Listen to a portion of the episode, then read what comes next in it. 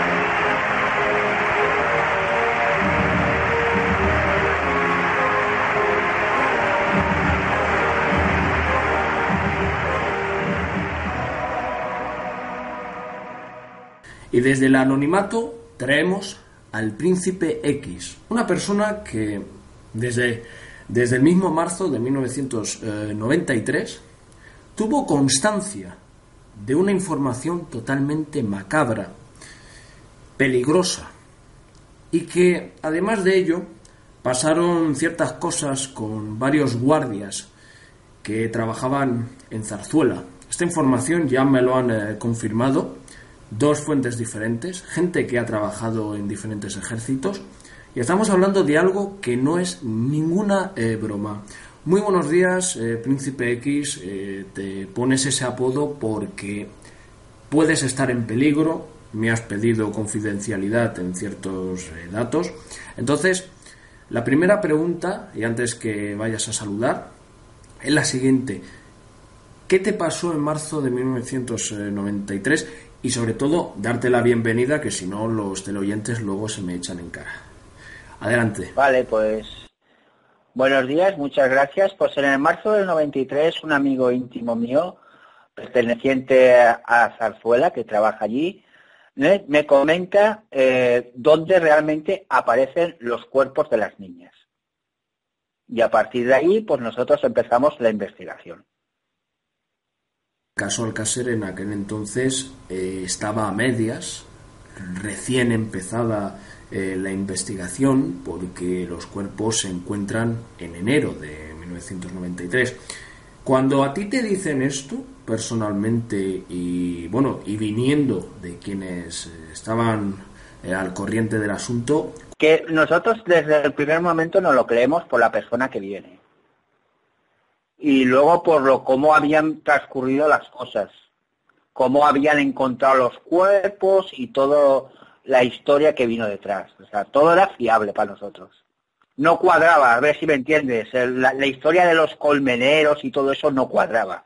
Efectivamente que no cuadraba, pero aparte de ello, eh, después de, esa información, las investigaciones extraoficiales que lleváis eh, a cabo hasta la actualidad, ¿Qué es lo que ha habido? ¿Cuál es el diseño de esta operación de Estado? ¿no? Todo lo que nos han contado, digamos, del crimen de, Alcácer es mentira. O sea, lo único verdadero que hay es cuando desentierran a las niñas en la fosa de la romana. Eso es lo único de verdad. Todo lo demás hay que borrarlo, es mentira. O sea, ahí no existe ni al inglés, ni al Ricard, ni nada de nada. Vale, entonces sabemos que, bueno, toda la patraña, ¿no? Se monta desde las altas esferas. La versión oficial, digamos, que la monta el ministro de Interior de, aquella época, que era, pues, Corcuera. La monta Es el que lo monta. Sí, porque además las, las niñas aparecen a cientos de kilómetros realmente donde aparecen. Eso, desde la fosa de la Romana es mentira. Las niñas aparecen a más de 400 kilómetros. Por eso te digo que todo es mentira. Vale, porque en primer lugar eh, los cuerpos aparecen en Zarzuela. Vamos a ver, el primer lugar donde aparecen los cuerpos es donde son realmente enterradas. Porque las niñas no iban a aparecer nunca, ni vivas ni muertas. Entonces las entierran a las afueras de Segovia, en la iglesia Veracruz, a unos 200-250 metros de esa iglesia, a orillas del río Eresma. Ahí están enterradas las nenas.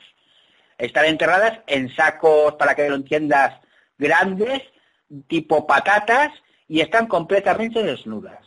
Y están enterradas ahí. Por eso luego cuando las desentierran aparece lo que dicen que había agua un medio acuático o algo.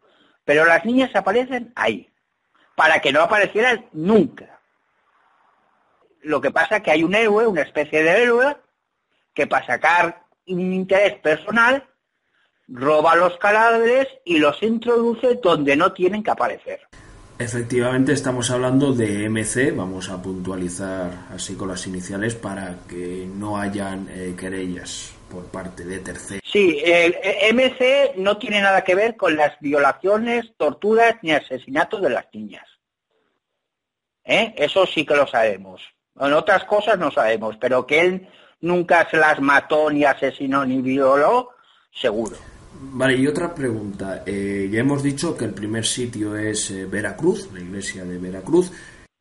Sí, que ellos lo hacen por como si fuera un campo santo es un territorio santo, una burla al cristianismo. Porque así como se ha dicho aquí que no eran rituales que hacían con las niñas, con dos de las niñas hicieron rituales. Con una tercera no está claro. Vale, eh, estamos hablando de los rituales eh, conocidos como sangre azul y sangre roja. Sangre azul, sangre roja, mezclado con, con rituales satánicos, de todo un poco.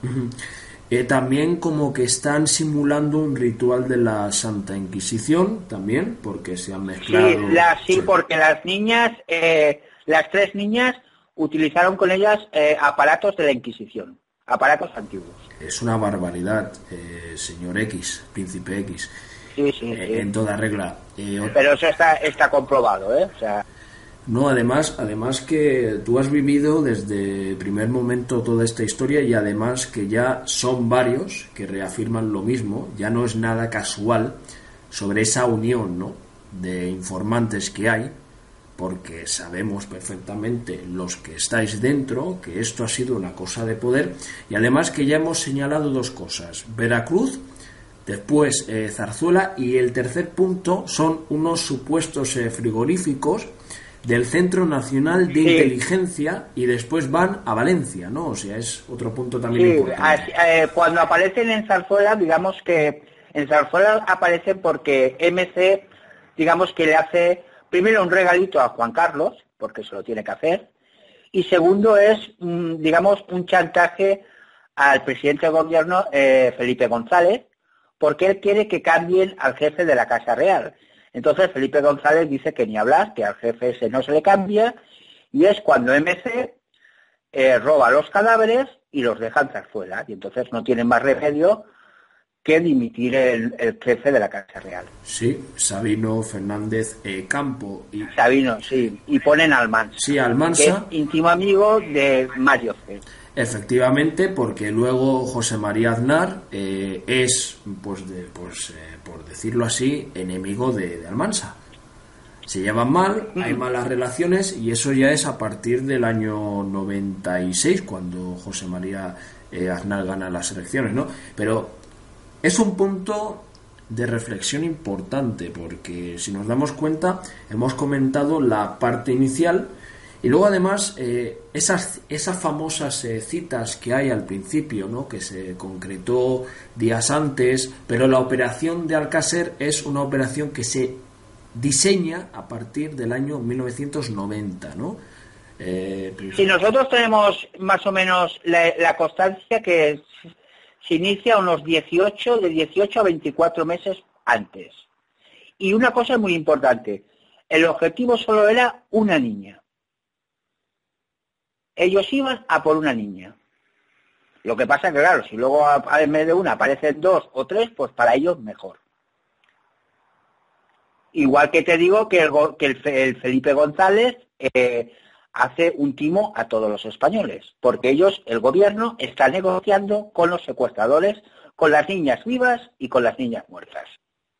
Tal como has dicho, 18 y 24 meses antes se diseña la operación, pero tenemos unos ideólogos. Ideólogos, cerebros y chantajistas son los mismos. Vale, vamos a ponerlo por separado, ¿vale? Pues los ideólogos eh, deciden hacer algo que primero dicen, bueno, vamos a probar de una manera, pero hay alguien, el psicópata, que es el doctor Mayonesa, que propone, propone que se tienen que matar a unas niñas. Y deciden buscar pues en el catálogo que tú sabes eh, del cual me refiero que si quieres lo puedes comentar porque es un catálogo que existe.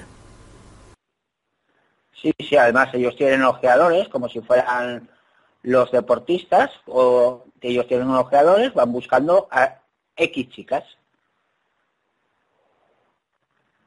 Pero ellos ya estaban buscando, digamos, la zona de Levante. Para ellos la zona de Levante era muy importante, ¿eh? porque ahí estaba lo que llaman la, la, zona de la ruta del bacalao y tal, y entonces, digamos, para que luego les cuadrase la versión oficial, era más fácil la zona de Levante que, que no la zona del centro de España. Claro, por el tema de la entrada del satanismo, que ya estaba siendo muy eh, en común lo que se estaba comentando de estos rituales en la prensa, y luego también eh, víctimas que han eh, aparecido antes de las niñas de Alcácer muertas en extrañas circunstancias, ¿no? Es que antes de las niñas de Alcácer, perdona, ellos ya hicieron varias pruebas. Vale, ¿y quieres señalar ¿Cuáles fueron las pruebas? No, ellos ya hicieron desaparecer a varias niñas, entre ellas las niñas de Aguilar de Campo. Ellos ya estaban habiendo más o menos cómo iban a ir las cosas. Lo que pasa es que las niñas de Aguilar de Campo, digamos que ahí la estrella les falló. Como aquí hay una estrella también, que ya veremos quién es, la estrella. Y eso es un bombazo y más que hay que soltar. Bueno, como estamos en el principio de todo este entramado de cosas, hay que tener en cuenta una cosa muy importante, es como ya estaban experimentando por toda España eh, el utilizar a criminales eh, terceros para hacer este tipo de raptos, estos serán mercenarios de un caso conocido. Es que, perdona, ellos no raptan a nadie. A ver si me entiendes. Ellos quedan con una de las niñas y, no raptan a nadie, quiero decir, los secuestradores, eh, digamos que se hacen amigos de las niñas. No hay pistolas, no hay nada, o sea, no, no es un rapto. Es como la gancho, eso que dicen que hay un gancho y tal, hay un gancho, pero el gancho no está al gancho. Vale, pero hablaba en anteriores casos, ¿eh? no estoy hablando del de ah, Alcácer, porque eso ya luego lo íbamos a comentar. No digo que en temas anteriores sí que ha habido algún rapto que otro, para experimentar si falla o no. Digamos que en este entramado entra lo que es la logística del sistema, ¿no? Sí, ellos estaban preparando todo porque además, eh, ya hablaremos, las niñas estuvieron meses vivas, ¿eh? Meses Tenían que tener una infraestructura y todo muy bien montado. Por eso te digo que todo lo que cuentan de la versión oficial es mentira.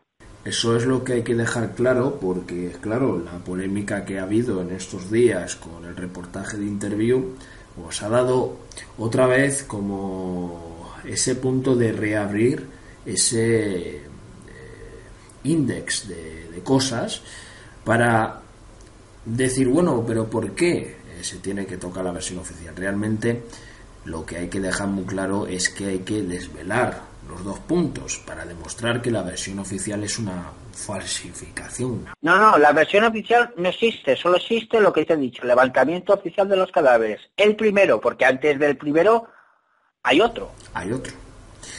Hay otro. Sí, sí, en el mismo sitio, claro, están ahí mareándose. Claro, están lo que es eh, mareando a la gente, diciendo vamos a meter aquí, vamos a meter allá y a ver si alguien pica, ¿no?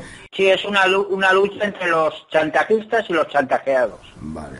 Está claro que muchos son los que salen eh, perjudicados y otros que se benefician, pero esto es una cosa muy en común, una vergüenza, pero bueno. Pero a la, a la larga salen todos perjudicados, porque hay un traidor en, la, en esto. Un traidor que eh, no se puede decir, a no ser que el invitado... Mm, no, no se puede decir el nombre, pero es un traidor que traiciona al grupo principal y a los chantajeadores y vende todas las pruebas por 1.250.000 libras de la época. En la época, estamos hablando que se venden en... Que son cientos de billones de pesetas.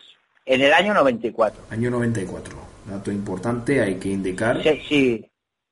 Se lo vende a, se lo vende a un grupo de, de, de gente muy poderosa inglesa junto a dos norteamericanos multimillonarios. Sí, es curioso que digas norteamericanos porque alguien me comentó pero bueno, es alguien me comentó que es que esa clave también se encontraba en Estados Unidos y lo acabas de confirmar. Volvemos a hacer hincapié que hay datos que no, están eh, constatados, pero aquí traemos datos que están constatados porque además eh, nuestro invitado lleva desde el año 93 hasta la actualidad dando esa búsqueda hacia la verdad. Aparte te, voy a decir, perdona, aparte te voy a decir que esta gente, estos ingleses y americanos, están haciendo venganza con las cenas. Ellos se están vengando porque ellos saben realmente quiénes son. Claro, tienen las pruebas, tienen las cintas, lo tienen todo. Sí, por eso eh, llegué a leer que la reina Isabel II inventa una operación falsa en su país, como que a Inglaterra le han metido en un marrón X y ese es el grupo del que hace uso de eso para fastidiar a terceros. No olvidemos, queridísimo invitado, que Juan Carlos de Borbón estaba muy conectado a la princesa del pueblo, a Diana de Gales. ¿El por qué? Ese vínculo. ¿Tú crees que tiene que ver todo eso que nos han dejado ver al alcance de todos? ¿Cuál es, digamos, tu comentario al respecto? Porque estamos ante un asunto que no sería solo que caiga el sistema, es que tiene que caer todo de golpe, ¿no? Es que Juan Carlos I es uno de los de las estrellas en este caso. ¿Entiendes? Lo que pasa que, ya te digo, los, los ingleses estos que tienen todo el material y los dos norteamericanos, estos no se casan con nadie, estos van a hacer justicia. Y ellos poco a poco van eliminando a todos los participantes del caso al cárcel, directa o indirectamente, porque en este país cuando muere alguien dicen que ha muerto por cáncer o le ha dado un infarto al corazón, y eso es mentira. Vale, o sea que estás afirmando rotundamente que las muertes de cáncer o de infarto son falsas porque han sido eh, asesinados en ajuste de cuentas.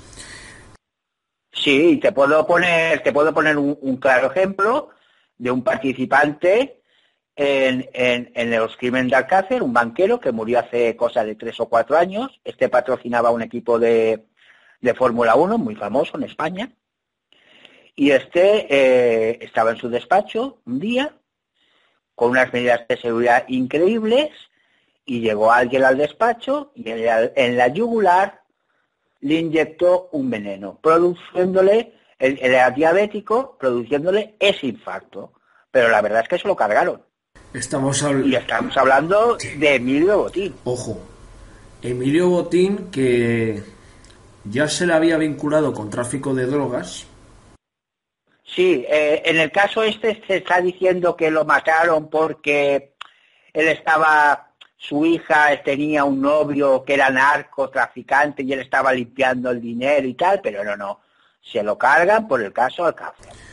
Estamos hablando de eh, sobre que el supuesto autor llamado Samper que tiene vínculos internacionales con narcos de alto poder, pues están también, digamos, como diciéndonos que hay un reparto de nuevo, porque el otro día se me informó por interno que el régimen del 78 ya había sido finiquitado, finalizado por un caso determinado que ha ocurrido en España, que es el caso de Lucía Vivar. Bueno, no es este el caso que quiero comentar, pero que con este caso, al parecer, eh, dan por finalizado el régimen totalitario del 78. No sé si nuestro invitado quiere decir algo al respecto, si reafirma que es cierto. De eso no, de eso no, no voy a hablar. Vale. Pero, pero una pregunta solamente, ¿vale? O sea, este régimen que es el que participa en Alcácer, ¿tú crees que el plan es eh, cambiar ese régimen por un determinado grupo nuevo para obtener una auténtica democracia que no existe? Mm, te pregunto, para que cambiemos un poco los matices. El, el, los el beneficio de Alcácer es el dinero y el poder de ciertas personas que veía que seguramente se les iría a acabar por lo que ellos veían y tal, y montaron todo lo de Alcácer. Casi todos son miembros del Partido Socialista. ¿eh? Un entramado monárquico, socialista, con banqueros, exceptuando a uno. Y, empresarios, y empresarios también tirando siempre a los socialistas.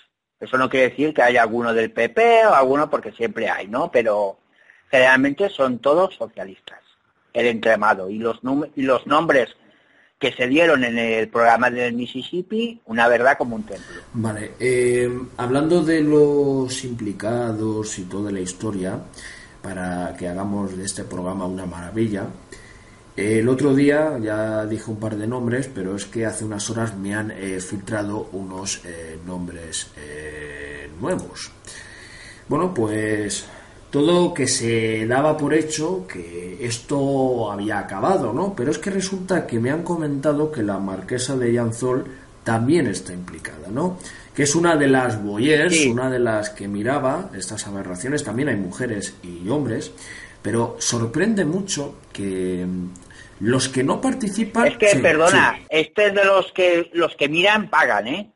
eh se pagaron... A ver si me entiendes. Pagan, pagan. Ellos pagan por mirar. Por eso los dejan estar ahí. Aparte que les interesan que haya también mujeres y tal, pero los mirones son que pagan.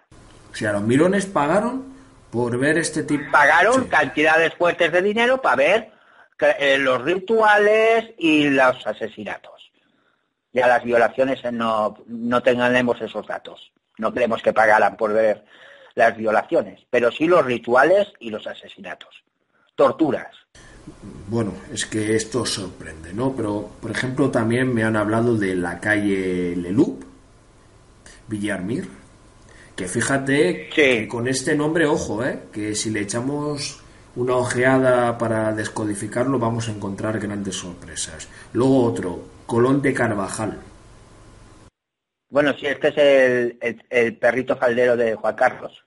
Es decir, Prado y Colón de Carvajal, José Frade, también, Luis Biles, Luis y Javier Solana también, Fernando Tapias, eh, todos estos son, son datos que son reales.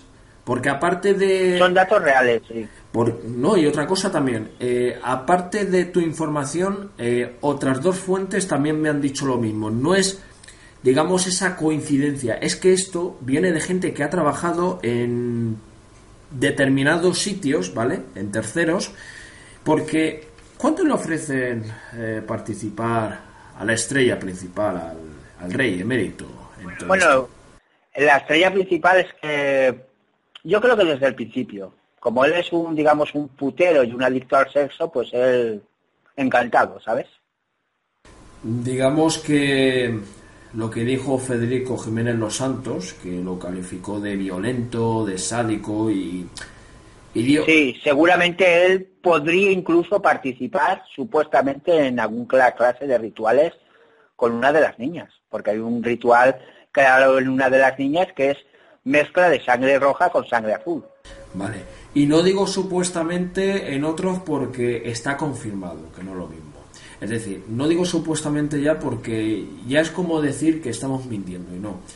Lo digo directamente, están implicados, son criminales de, de, una connotación sádica y perversa y además, y además de ello que al tener al rey facilitan que esos grupos del llamado régimen... Claro, es que ellos teniendo al rey lo tienen todo, porque sabe que la justicia y nadie va a ir en contra del rey, porque en este país ir contra la Casa Real o contra el rey es vamos, le tienen todos pánico. Ahí está el problema. Y otra cosa que también me han confirmado que esta persona mandó una carta a Pepe Navarro instándole que dijera que ese mismo día el rey con un jeque árabe embarcó directamente a Valencia.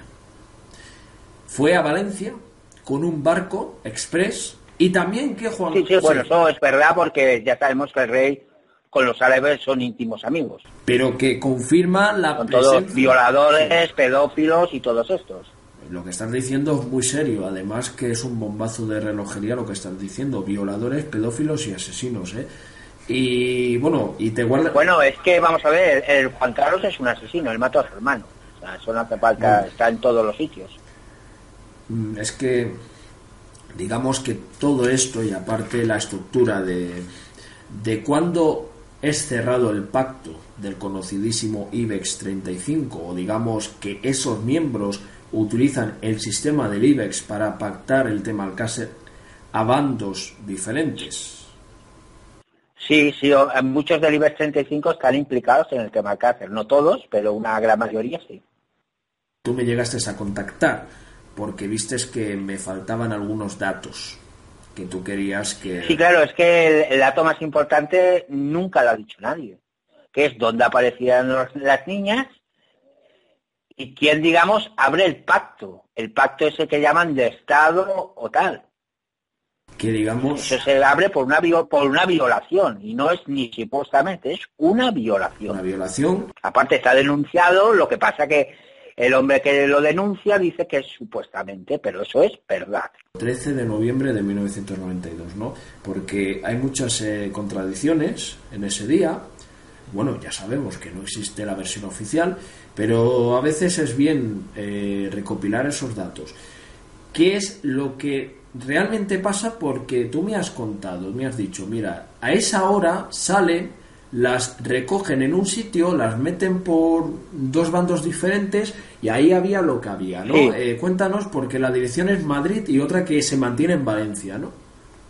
Es Valencia, sí, bueno. Las niñas eh, quedan...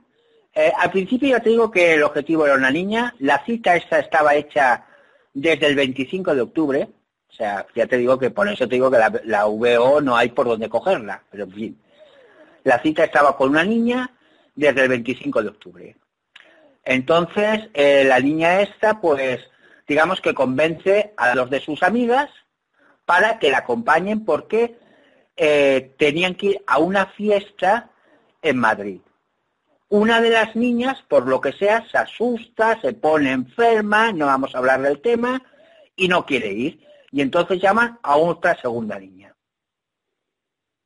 quedan con un, necesitan un agancho, porque el agancho la necesitan, eh, son las niñas, ¿entiendes? No al revés, no los secuestradores necesitan el agancho, no, no. Digamos que la niña esta que, que involucra a sus dos amigas necesita un agancho, pues, para que hable con sus padres y les deje, digamos, llevar, llegar más tarde a casa.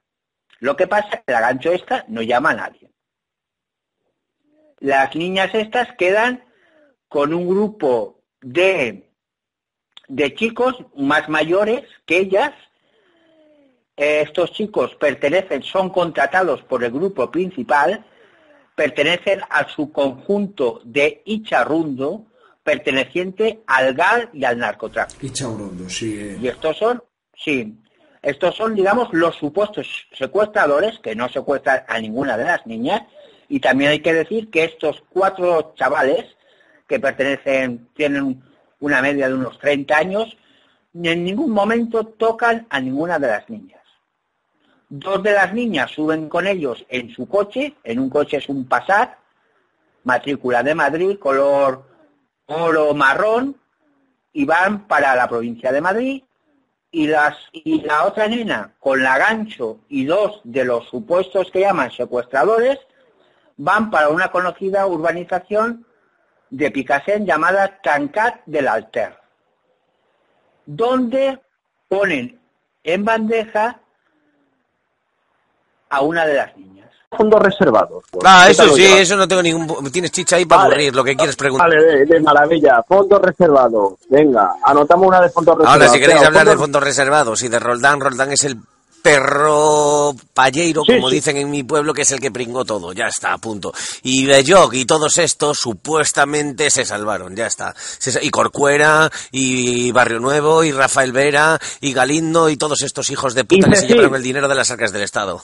Y de las escuchas del CSI, ¿qué tenemos? Y de las escuchas de Ceci, eso se lleva haciendo años, pero Temanglano, eh, Mario Conde, lo que de quieras. Conde también. De Conde, de Conde, de Conde. Que de Mario tío... Conde, Mario Conde podría decir mucho respecto a eso. De todas formas, no es ninguna. Mira, es que de todas formas te estoy hablando. Mira, ahora me tiras, es que me tiras de la lengua y podías haberlo grabado perfectamente. Bueno, pero de no, no, si, si, si he puesto la Pues conversación mejor, así mejor, ya... pues mejor, grábalo. Entonces, pero de Perón, de, pero de, de Mario Conde, Mario Conde sabe mucho, sabe mucho, pero pues como yo que me crié en las cloacas del Estado, o sea, se sabe perfectamente que los partidos políticos, no solo el Partido Popular o la antigua Alianza Popular o el PSOE, el Partido Socialista Obrero Español, o sea, se, se espiaban mutuamente. O sea, yo, y además yo, yo, Ricardo Portales Jr., llegué a verlo hasta con mis propios ojos, en Génova y en Ferraz. Yo he llegado a ver las furgonetas en las calles y pasaba con mi progenitor, con mi padre, porque ya sabes que la palabra padre no me sale mucho porque me llevo mal con él.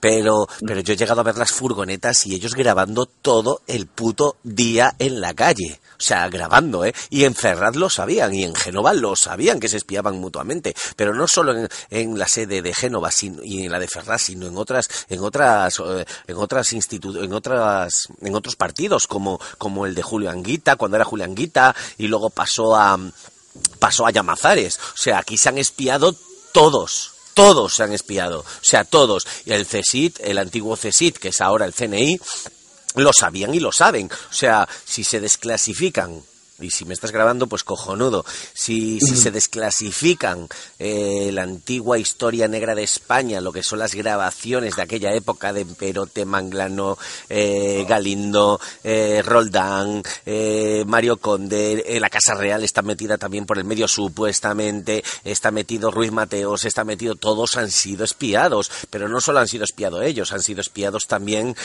famosas como, como supuestamente, vamos a poner supuestamente, pero yo aunque lo sé, lo voy a poner supuestamente, Rosa María Mateo, Sofía Mazagatos, eh, Mar Flores, eh, Bárbara, bueno, Bárbara Reyes se sabe, pero se han espiado a todos. Ah, bueno, lo de Pedro J, lo de Pedro J lo sabemos todo el mundo ya, pero aquí se ha explica, se ha espiado a Anso, a José María Ansón, aquí se ha espiado a todo bicho viviente. Y no estoy diciendo nada, nada, no estoy diciendo nada en particular, o sea, esto yo creo que ya lo sabe mucha gente, creo, eh, creo que ya lo sabe mucha gente.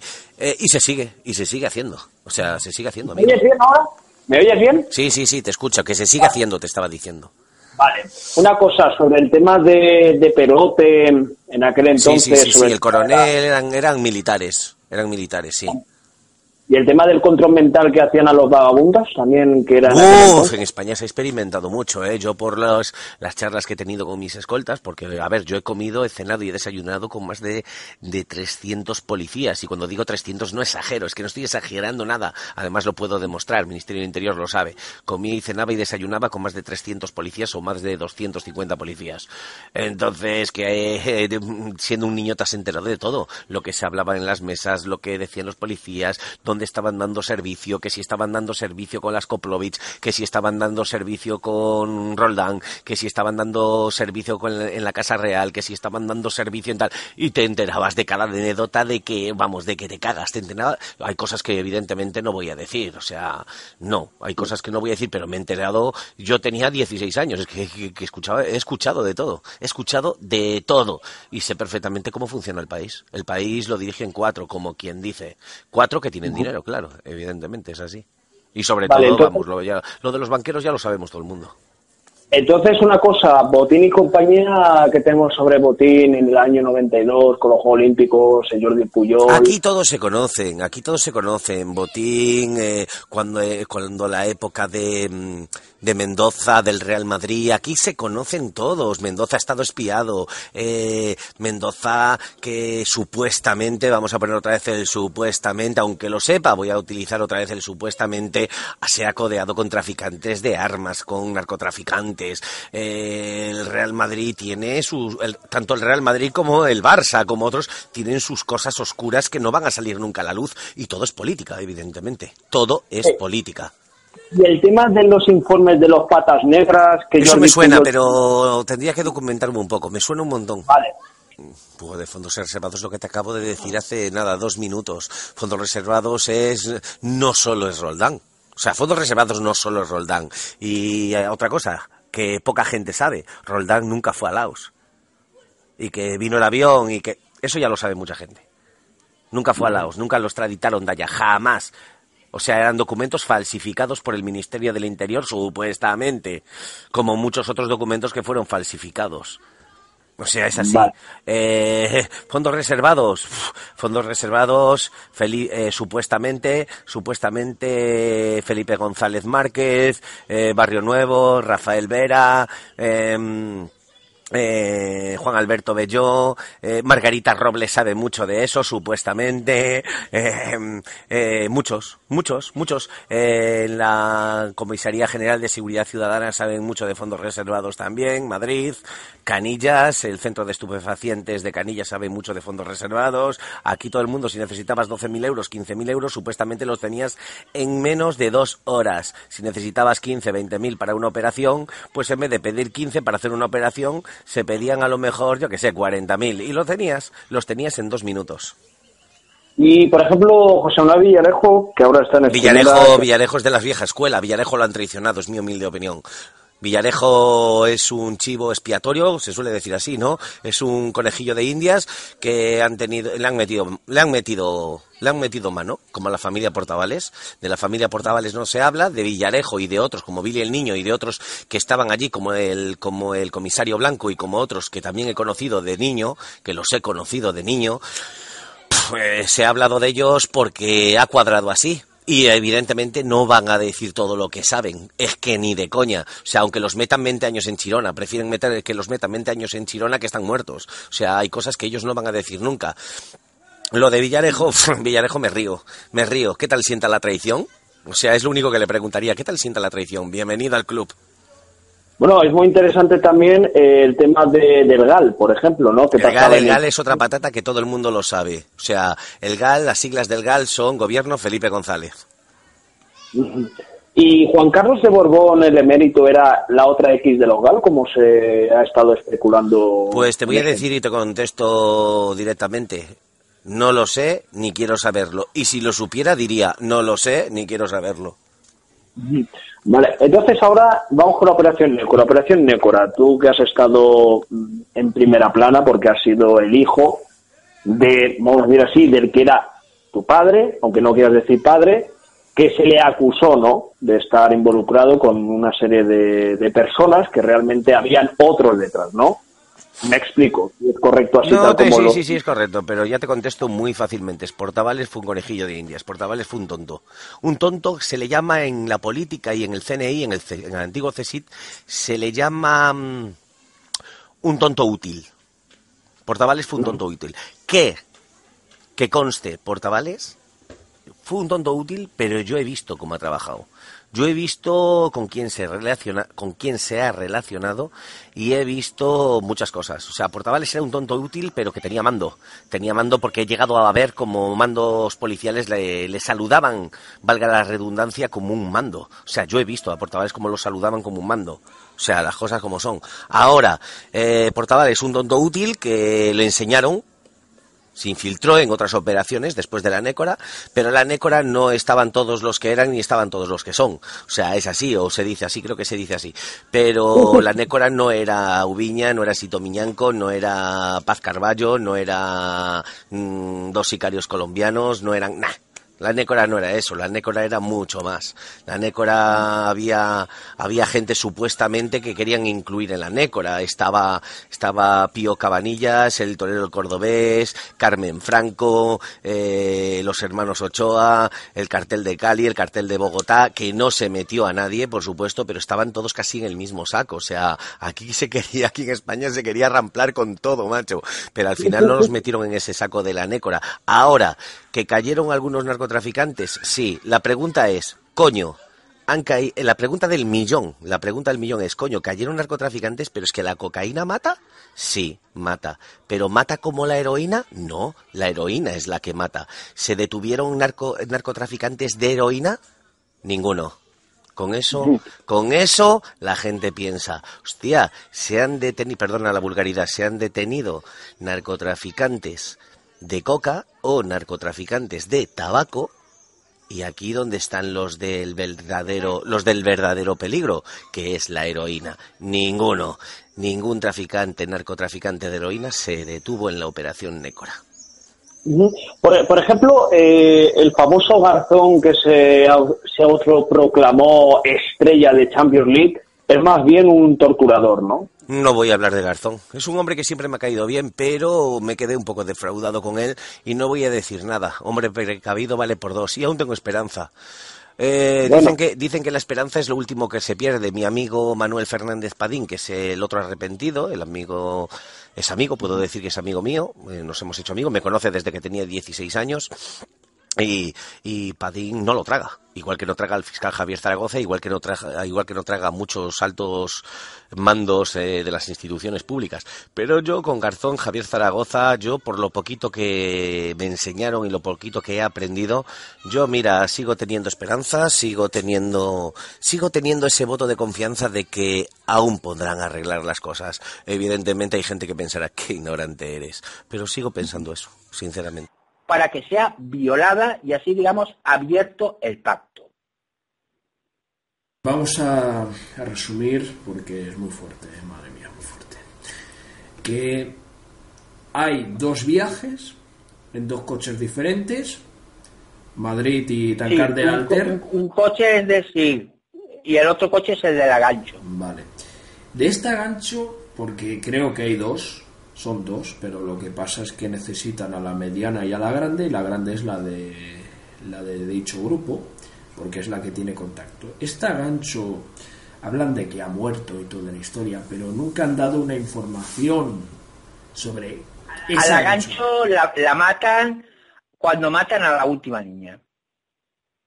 La mantienen con vida también hasta prácticamente hasta el último momento. La matan de un, la matan de un disparo, ¿eh? Vale, un disparo. Pero también te voy a decir que las tres niñas, así como dice que mueren de un disparo, a las tres niñas se las cargan. El disparo es para disimular. Estamos resumiendo un poco en esa cronología, porque como estamos eh, metiéndonos en la cabeza del lobo, ¿vale? Pues hemos hecho un poco esa diferencia, ¿no? De lo del principio ahora hay mucha diferencia, ¿no? Porque todo esto Luego conduce que acaban en Madrid y en Arganda del Rey, esta finca Venta del Toro, de la que hemos hablado. Las niñas van a, digamos, que es el, eso es el campo base que ellos tienen, donde mantienen a las tres niñas justo a la, entre comillas, gancho durante casi dos meses con vida. Dos meses, y fíjate. Casi, no llega, no llega, pero siete semanas sí. Vale, son siete semanas dato importante a notar y otro dato muy importante es que en esa zona, y esto es un dato real, no es que me lo esté inventando porque hizo la gestión, y es que vivía un torero que alquilaba su chalet para fiestas, donde venían futbolistas. Sí, pero la, la, finca del chalet del torero está un poquito más arriba de Venta del Toro. Hablo... Venta del Toro es donde las, las niñas, digamos, que es Arganda del Rey, justo a las afueras o a la entrada de Arganda del Rey estaba esta finca, ahora ya no pertenece a, los antiguos dueños, ahora no tiene nada que ver, ahora hacen bautizos, comuniones, no mezclemos las cosas, pero a ellos les venía muy bien porque estaba justo, en aquella época no había autovía, era carretera y estaba a la, entrada de, de Arganda y la finca era inmensa. Ahí había ganado, había de todo ahí. Plaza de toros, te- tenían de todo. Pero de lo que estoy diciendo, queridísimo invitado, es que lo que he comentado es que había un torero, no Toledo, he dicho torero, Sí. que en Arganda del Un Rey, torero, pero cercano a ese chalet, ¿eh? ojo, que hacía fiestas particulares y de una, y de una infraestructura gigantesca. Muy fuerte. Sí. Estoy, estoy diciendo un dato que además, que tú sabes que viene de un tercero, que no vamos a decir quién, que nos dijo, ese es el único, ¿eh? que hacía fiestas y lo hacían incluso hasta con niños. Ojo al dato, ¿eh? Ojo al dato. sí, sí, no ellos son expertos en niños. Les gustan mucho los niños. Digamos que... Y las sí, niñas. Tú sabes perfectamente, y porque lo, eh, porque lo has eh, investigado, que aparte de que muchos ya han eh, fallecido, pero que esta gente está continuando haciendo esto y que matan porque pueden hacerlo.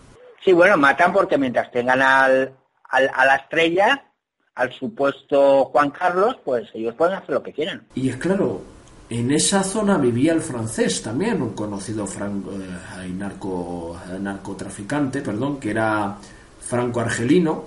Hombre, te voy a decir que en la fiesta esta que, que van al, al chalet de Tanca del, Al- del Alter, perdona, eh, no era la primera fiesta que iban. La nena, la nena esta que digamos que captan para toda la trama de Alcácer, ya había ido dos o tres veces a este chalet junto, entre comillas, al agancho.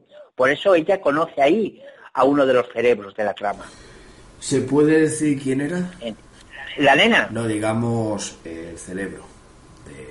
El cerebro, sí, bueno, le llaman Luisito, Luisito este que traficaba con teléfonos y tal. Salió el nombre, para que no tengas problemas, salió el nombre del Mississippi y tal. Es, digamos, el ojeador, es un que le gusta mucho las niñas y tal, es, es conocido. Por eso. Eh, hace poco hablando del... Aparte, sí, de Luisito, sí. te voy a decir que en esas fiestas eh, la cocaína y el alcohol corrían, vamos, como ríos, ¿eh? Bueno, es que además lo que estás diciendo es una verdad porque eh, de hecho la misma prensa, la misma prensa ya lo citaba que se estaban investigando eh, supuestas denuncias de violaciones y torturas en chalés de Valencia. Ojo, Es que te voy a decir una cosa, perdona, uno de los de los de protección civil, que uno murió y el otro lo dejaron hecho una mierda, terapéutico, sí, sí, estos conocían ese chalet y estos iban para ese chalet. Qué casualidad que en una recta, pero en una recta, un Nissan Patrol, creo, los atropelle. Qué casualidad. O sea, ese chalet lo conocía to- todo el mundo, que se hacían esas fiestas y esas cosas, eh, muchas veces con prostitutas, otras veces con chicas normales y otras veces con menores. O sea, eso se lo sabían. Y cualquiera que tú le preguntaras en Alcácer, la- al principio, cuando habían dicho que las nenas habían desaparecido, todo el mundo decía, estará en uno de esos chalets.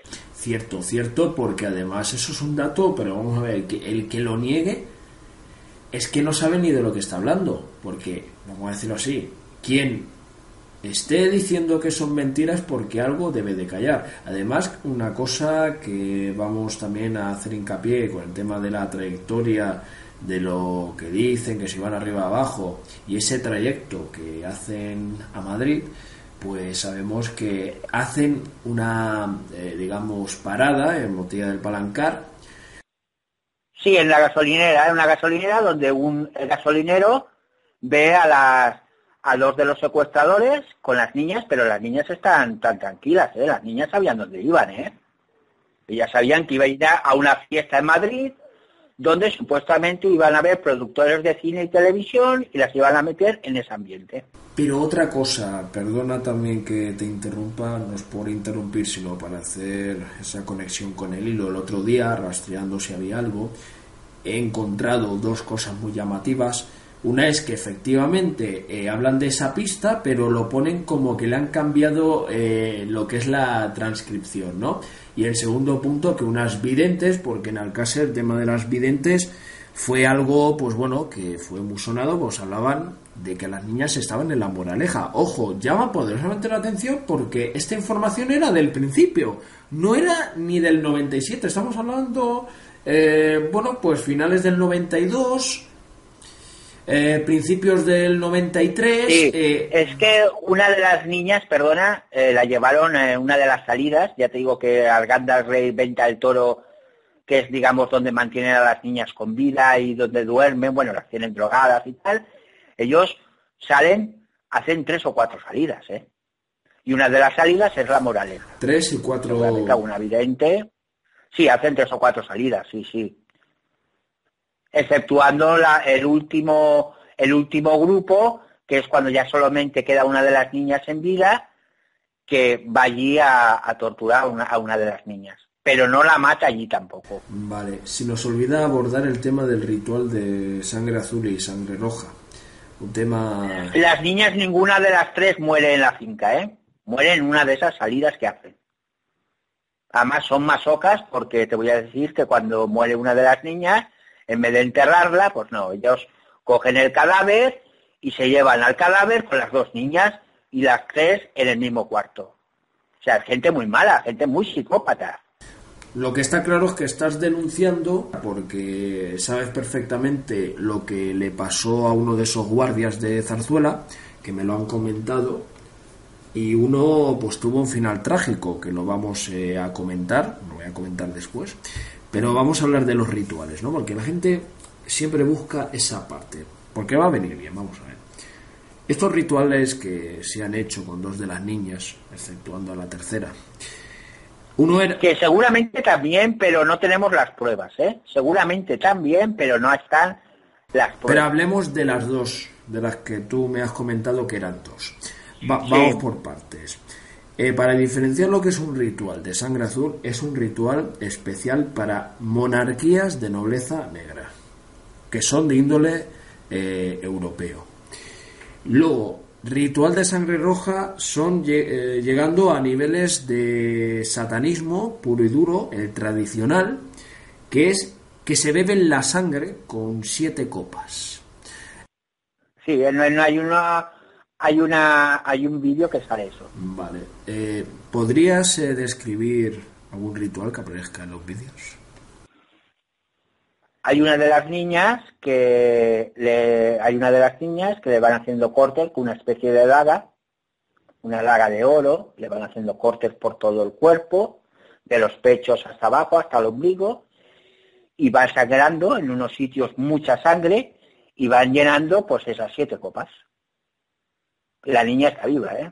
Y la niña no está drogada, como han dicho, ni nada. La niña está vivita y con lo de antes, sufriendo mucho. Pues, eh, bueno, pues hemos tocado muchos frentes, muchas polémicas, porque hay gente que no acepta que se digan las verdades y da vergüenza, ¿no? Que tengamos que ser terceros, eh, que tengamos que venir. Sí, además en este, perdona, en este, en esta escena es el famoso donde a alguna de las niñas con unas tenazas le cortan el pezón. La nena está, atada, ¿eh? La nena está atada de, por, por la parte, está, solo lleva una camisa, una camisa con dos, los dos primeros botones desarrochados, las manos las tiene por detrás atadas y las piernas las tiene atadas pero separadas en, en una especie de tijera. Y es ahí donde se la cargan. Y ahí, ahí hay mirones, ¿eh?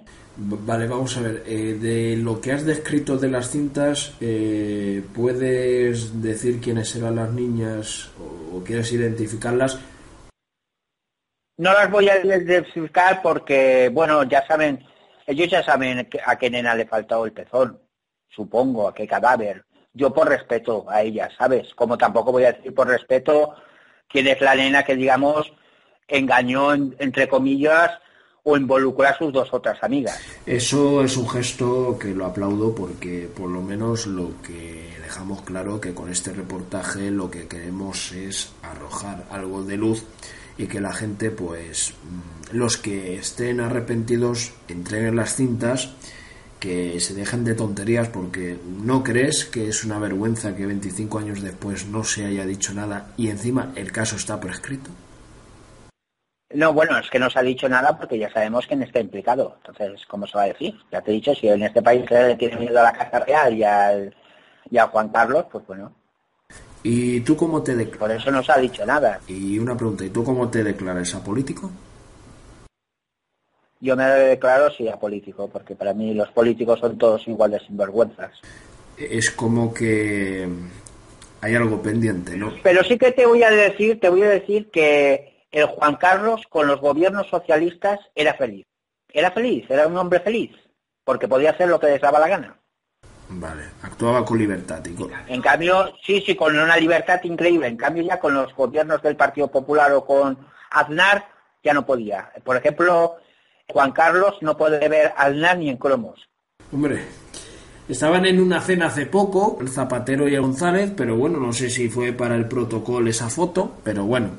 A ver, hablando de las polémicas eh, manos, sobre todo una de esas manos de una de las víctimas,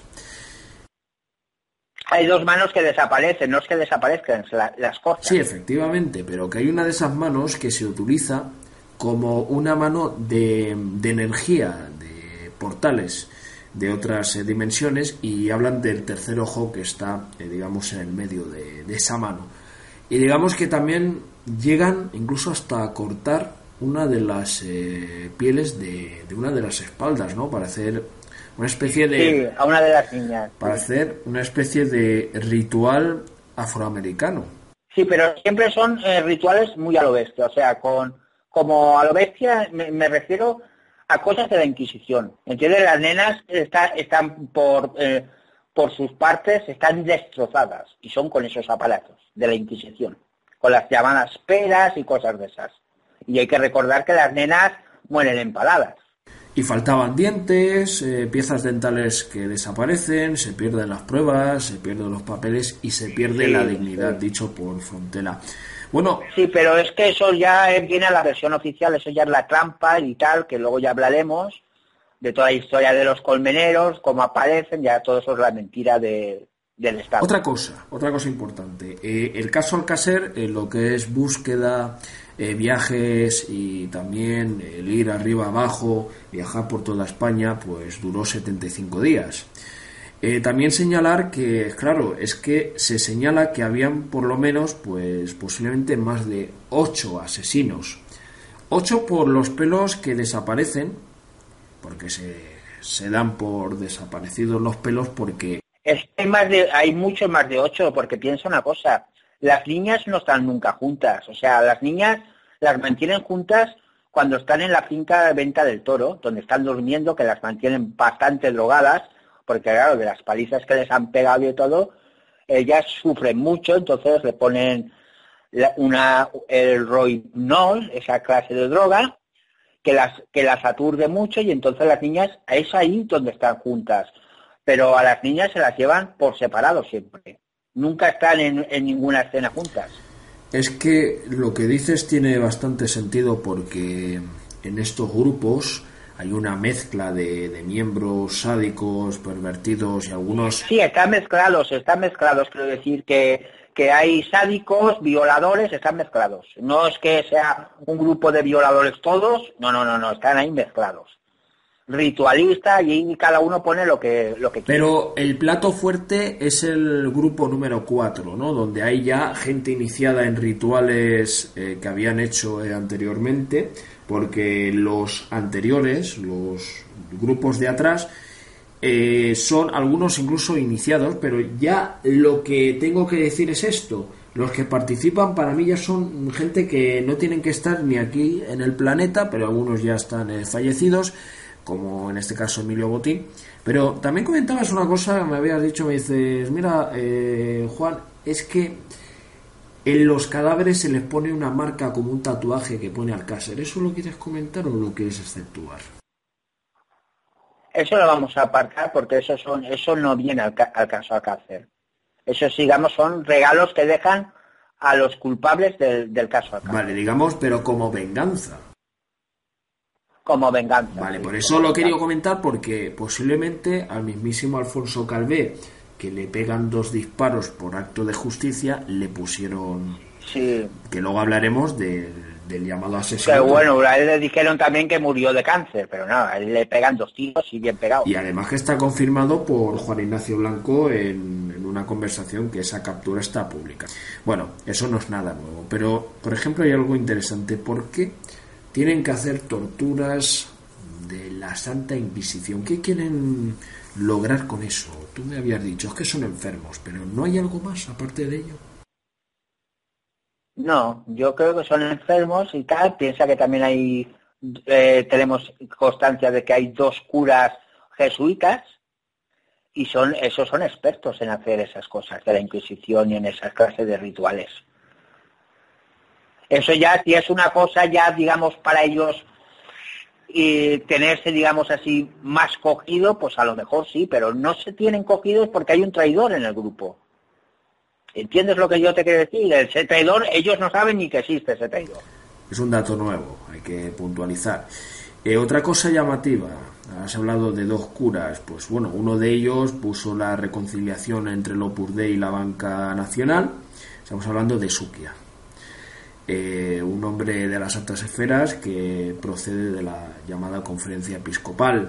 Como digo siempre, ¿por qué Hombre, tienen que haber dos curas porque son expertos y, los dos son jesuitas en esa clase de rituales. Uno de ellos, el Sukia, es eh, ritualista, es jesuita y esto confirma pues el apunte que estás dando, ¿no? Bueno, por ejemplo, en el, en el punto 14, porque estamos haciendo una correlación, en el punto 14 que tenía apuntado hace muchos años, digo muchos años de atrás, es por ejemplo el móvil del crimen es sexual y económico. ¿correcto? Es un móvil de poder. No, para mí sexual eh, es un, es un móvil, eh, es un crimen de poder. De tenerse todos cogidos, más o menos, entre comillas, pero ya te digo que no se tienen cogidos porque hay un traidor que traiciona a todos, y es para tener poder, para que el poder siga y ellos sigan haciendo negocios y los chantajistas poder hacer negocios con los chantajeados y tal, pero está todo mezclado, quiero decir, eh, un crimen sexual no tampoco es un crimen sexual, porque ahí ha habido torturas y todo, y rituales. Está, mezclado todo. Con todo esto, uno de los que se sospecha que mediante ese chantaje a Inglaterra eh, es un señor llamado Michael eh, Portillo, que era de la Royal Society de la Costa Blanca, de Alicante, que era íntimo amigo de Alfonso Calvé. Michael Portillo había sido miembro del Partido Conservador. Eh, ¿Es posible que mediante Michael Portillo se hubiera efectuado esa traición? No. No. Vale. Pero aparece conectado de alguna manera. El traidor, el traidor es yo creo que es alguien que realmente se arrepiente o quiere sacar mayor tajada todavía. Y entonces, claro, pues como está en el grupo principal, pues ahí va a sacar mucha tajada. Pero a su vez, si él, digamos, vende las pruebas a los poderosos o a otra gente, va a tener la protección de esa gente. Efectivamente, y además una cosa que, que es curiosa, ¿vale? Es que Fernando García, antes que aparezcan los cuerpos de ese mismo día, se va de España a Londres para grabar en la BBC. Llama la atención que es en Inglaterra. Bueno, es que eso se lo, se lo montan, se lo montan. A ver si me entiendes. Eh, los cuerpos de las niñas, eh, ya se puede decir, aparecen en, en Zarzuela el día 6 de enero, el día de Reyes. Es un regalito que le mandan al rey y un regalito que le mandan a Felipe González. Lo deja ahí Mario C. Mario C coge y lo deja ahí para destituir, sí, para que cambie la, el jefe de la Casa Real. Entonces te voy a decir una cosa también, los cuerpos están en perfecto estado. Eso de que están en mal estado, ¿no? Entonces, claro, a partir de que los cuerpos aparecen en, en Zarzuela, coge González, Corcuela y Vela y se los lleva a los frigoríficos del CSI. Y entonces ellos ya empiezan a inventarse lo que es la VO. Ellos tienen que buscar un sitio donde realmente aparezcan los cuerpos y tener a dos o tres delincuentes que son los que han hecho todo eso. Por eso al Fernando García y a una de las hermanas de una de las niñas las mandan a Londres. Ah, porque aparte les, les viene muy bien que Fernando García el día 25 salga para Londres porque el día 25 con furgoneta y por carretera las cadáveres de las niñas llegan a Valencia. Y cuando llega por carretera y llegan en perfecto estado. Y aquí, un día antes, el día 26, el señor Corcuera está Verdú y con granados, pues no sé, se ve que es adivino o tiene miedo de que aparezca el pelo canoso y está inventándose toda la VO. Y te voy a decir una cosa que es muy importante. Aquí, antes de que las nenas sean enterradas en la fosa de la romana, las niñas les echan en la parte superior un ácido para que ellos vean que la, que la VO, la versión oficial, eh, pueda cuadrar. Le echan un ácido en las cabezas para el, efecto de putrefacción. Porque si no, no, o sea, si ellos levantan las fosas, van a ver que las niñas están bien, están, por eso las niñas cuando levantan las fosas, seguramente se han pasado con ese líquido y hay dos, eh, dos cabezas que están sueltas famosa eh, alfombra.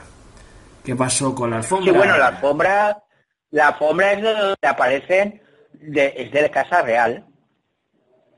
Ahí hay, un doble enterramiento, quiero decir que una vez eh, los cadáveres ya están en estado, en el estado que ellos quieren, las partes de las, de las cabezas, con helicóptero lo llevan a la fosa de la Romana eh, quitan un cadáver que hay, yo no puedo decir que ese cadáver sea de inglés, es de un hombre, pero yo no tengo las pruebas de que ese cadáver sea de inglés, y meten el cadáver en los chantajeados, que son pues el Estado, el Corcuera, Felipe González y muchos de los que han participado en las violaciones y asesinato de las niñas.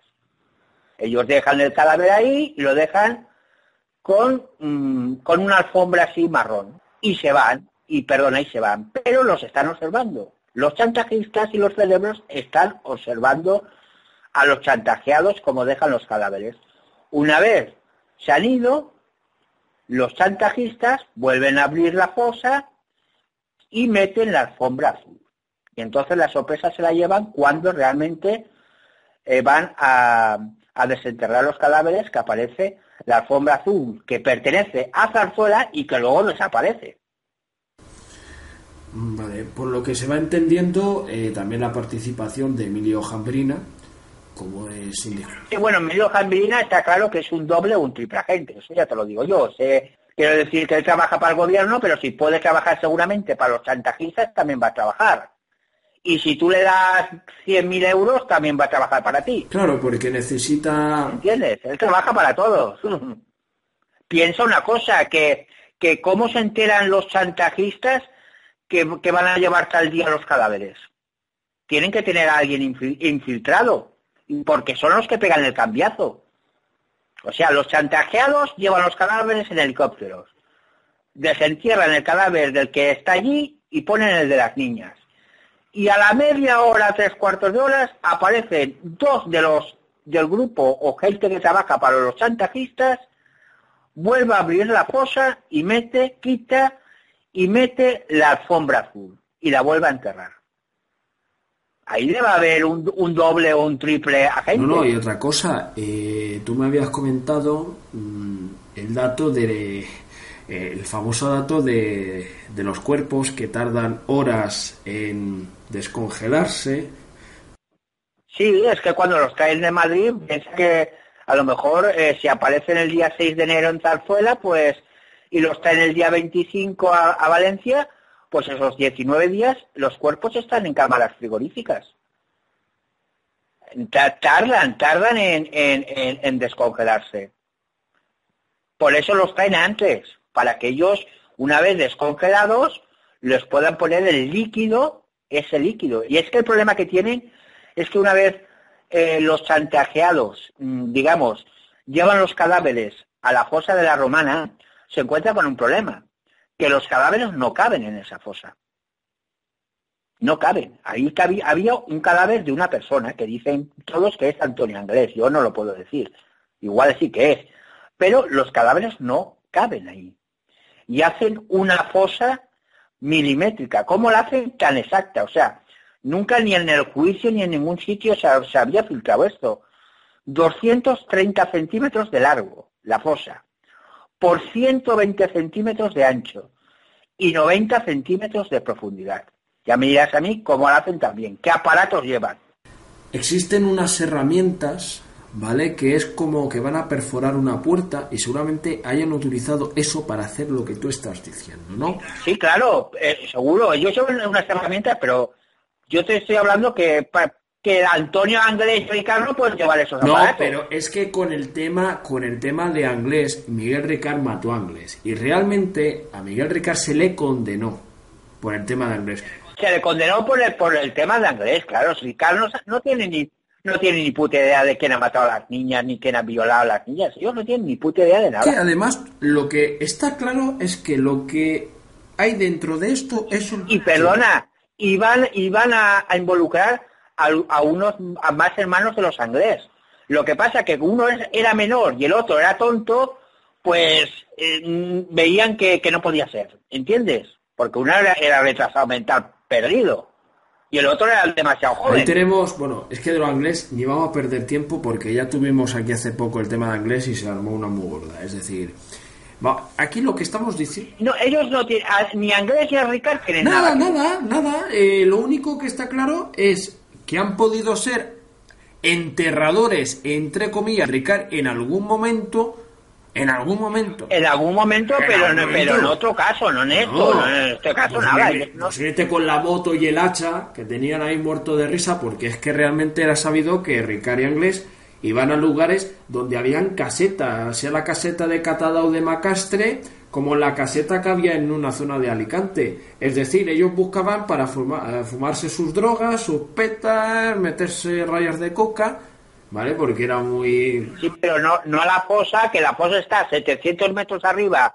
de las casetas y, y, y, y para arriba, ¿eh? Que para eh, llegar allí te la Y marinera. además se desmonta eh, el tema de que las niñas estuvieran por ahí en, en la romana porque un chaval de Valencia, del que tú me has dicho que lo conoces, eh, ha ido ahí expresamente y es que ha dicho esto es imposible y no se ha hecho viral el Es reportaje, imposible. es que no se ha hecho viral y además que muestra una imagen muy llamativa que es cómo han podido eh, descarrilarse de un lado a otro cuando dicen que iban ya incluso sangrando, ¿no? Es que es imposible porque no habían restos de sangre. Y el otro día en uno de los recortes No, de prensa... ni de matorrales, nada, ni- ni nada. Y además que No, ahora va el señor Echeverría y encuentra una pieza dental en el cual ahora dicen, ahora dicen, no hemos podido extraer el ADN.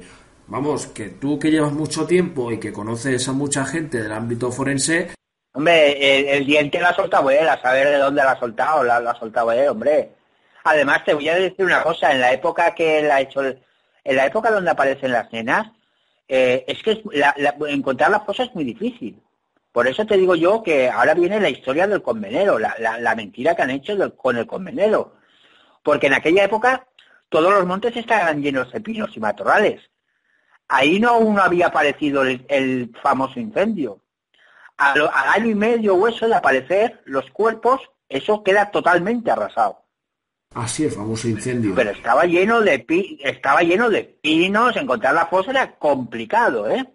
Como, no está como ahora, que hay ese aquel árbol que queda allí. Estaba muy complicado. Y es como lo que dicen del Corsa con las cinco personas dentro. Por la noche es imposible que un Corsa con cinco personas dentro llegue a las casetas. Imposible. Es claro, y es que es así, además una cosa, es que habían rachas de viento, habían rachas de viento, porque esto no es que me lo hayan dicho, eh, uno de los familiares de la familia de, de Miriam, eh, le pregunté, bueno, ¿y qué pasó con esos papelitos? Y dice, mira, nosotros fuimos ahí... Es que esos papeles, Es que perdona, es esos papeles- Eso es, un- una, in- es una invención, una invención del Centro Nacional de Inteligencia. ¿cómo? Eso lo, lo puso el Jambrina. Cambrina, sí, sí, efectivamente. Nosotros pudimos, nosotros pudimos hablar con el, con el colmenero mayor, ¿eh? Quiero decir que el colmenero mayor en aquella época hablaba con todo el mundo. Lo que pasa que luego, claro, después del juicio y después de las bestiezas que se dijeron, pues a él lo amenazaron para que no hablara con nadie, pero nosotros cuando investigamos el caso que empezamos en el año 93, los colmeneros hablaban con naturalidad, ¿eh? no se escondían, y lo dicen bien claro. José Sala y Gabriel Aquino, hay que recordar que eran los colmeneros. Y otro dato importante que se ha escuchado es que, claro, cuando iban a preguntarle a uno de ellos es que decía la mujer que no digas nada, que no digas nada. Pero esto es a raíz ya del juicio que se vio las cosas y tal, pero quiero decir, nosotros sí que pudimos hablar con el colmenero mayor y él lo dice bien claro, que fue un alto mando un dos días antes, justo cuando vienen, cuando llegan los cadáveres, seguramente el día 25, hablar con él. Y ese hombre le identificó a Emilio Alonso Mangrano, como el que le dice que, sí, sí, como el que le dice y le hace un croquis al colmenero para que encuentre la fosa. Vale, estamos hablando del que era protector de Juanca. Este es el que va a ver al colmenero mayor y le dice que por favor antes del, día 27, o sea, el día 26, tiene todo el día para subir arriba y encontrar una fosa con un cadáver. Y le hace un croquis y se lo hace todo. Y lo explica bien el colmenero. Él no sube el mismo día que aparecen los cadáveres. Eso no sé quién se lo ha inventado. Pero otra cosa. Vamos a escuchar el sonido de los bomberos. Bueno, eh, continuando. Emilio Alonso Manglano dimite de su cargo, qué casualidad, por el tema de las escuchas del CSI. Bueno, este era el que protegía a Juanca, porque Perote, Perote, que le preguntaron del tema del tema de Alcácer, dice, esto fue un tema más de la Policía Nacional y de la Guardia Civil. Bueno, pues está claro que como Perote luego se, se puso del bando de MC, pues puede ser o no, pero que en esa videoteca famosísima estuvieran las 13 cintas, es que son 13. Y además que... bueno, pero yo es que las cintas que les dan, que le, que le dan a Blanco, yo no sé quién se las da. Yo no digo que no las tenga, seguramente las tiene, pero yo no sé quién se las da, ¿eh? eh piensa que eh, la gente con la que yo trabajo y tal es... Eh, tienen las cintas porque el traidor las da, las vende, las vende por cientos de millones de pesetas. Y son más de 120 minutos de grabación, lo tienen grabado todo. Más de 120 minutos, ¿eh? Lo único que no tienen grabado es cuando contactan los, los supuestos secuestradores, que son los del GAL, con las niñas. Pero nada, eso es una, un, buen rollo, dos besitos o tal, se meten en el coche y no pasa nada, y no hay ni pistolas, ni secuestro, ni nada. Y eh, en relación a esto, un dato importante que tenemos que señalar, eh, aquí hay algo importante. En 1996, porque esto se ha dicho, el que dio las cintas al párroco en los 90 murió en 1996. Era una persona que era pues allegada a estas tramas y era un eh, llamado arrepentido. Era, era de esos eh, arrepentidos. Es que en esos grupos arrepentidos habían, ¿eh? más de uno habría. Más de uno y más de dos habrían, eso está claro. La conciencia les come. Y además, ¿entiendes? No, no, y además que eh, efectivamente... eso no se puede vivir. No, no, es que aparte de los cadáveres que aparecen eh, en la zona de, Segovia, de, Veracruz, pues efectivamente, pues tienen que hacer un rescate, submarinismo, se monta ahí el tringlao. Y bueno, y por no decir más, llegando a esta parte. Pero no tienen que hacer tan tan gran rescate, ¿eh? porque el río por, por, por, donde están enterradas las nenas no cubre tanto, ¿eh? Eso es algo que están metiendo desde, desde varones fuera, ¿eh? Las nenas están enterradas a orillas del río Eresma. ¿Eh? O sea, eso a orillas, eso con uno, uno, dos, con una pala se llevan los cadáveres. Eso es una invención que están metiendo a alguien, garganta profunda o quien quiera. ¿Eh? Eso te lo digo yo porque además puedes ir tú a la iglesia, la iglesia está creo que a 700 o, o un kilómetro no llega de Segovia, a las afueras. Tú vas ahí y andas unos 200, 250 metros, que está el cauce del río, Y el río por ahí apenas cubre y además los cuerpos están enterrados a la orilla. A la orilla. Bueno. Por, por eso lo del barro y esas cosas. No están enterrados bajo el agua. Eso es mentira. Los cuerpos piensan que los ponen ahí para que no aparezcan nunca. Voy pillándolo, ¿eh? porque es que estoy aquí eh, mirando todo lo que hemos y otro dato que te voy a dar importante. La primera de las niñas muere, a ver, el día 23 de diciembre. Vale.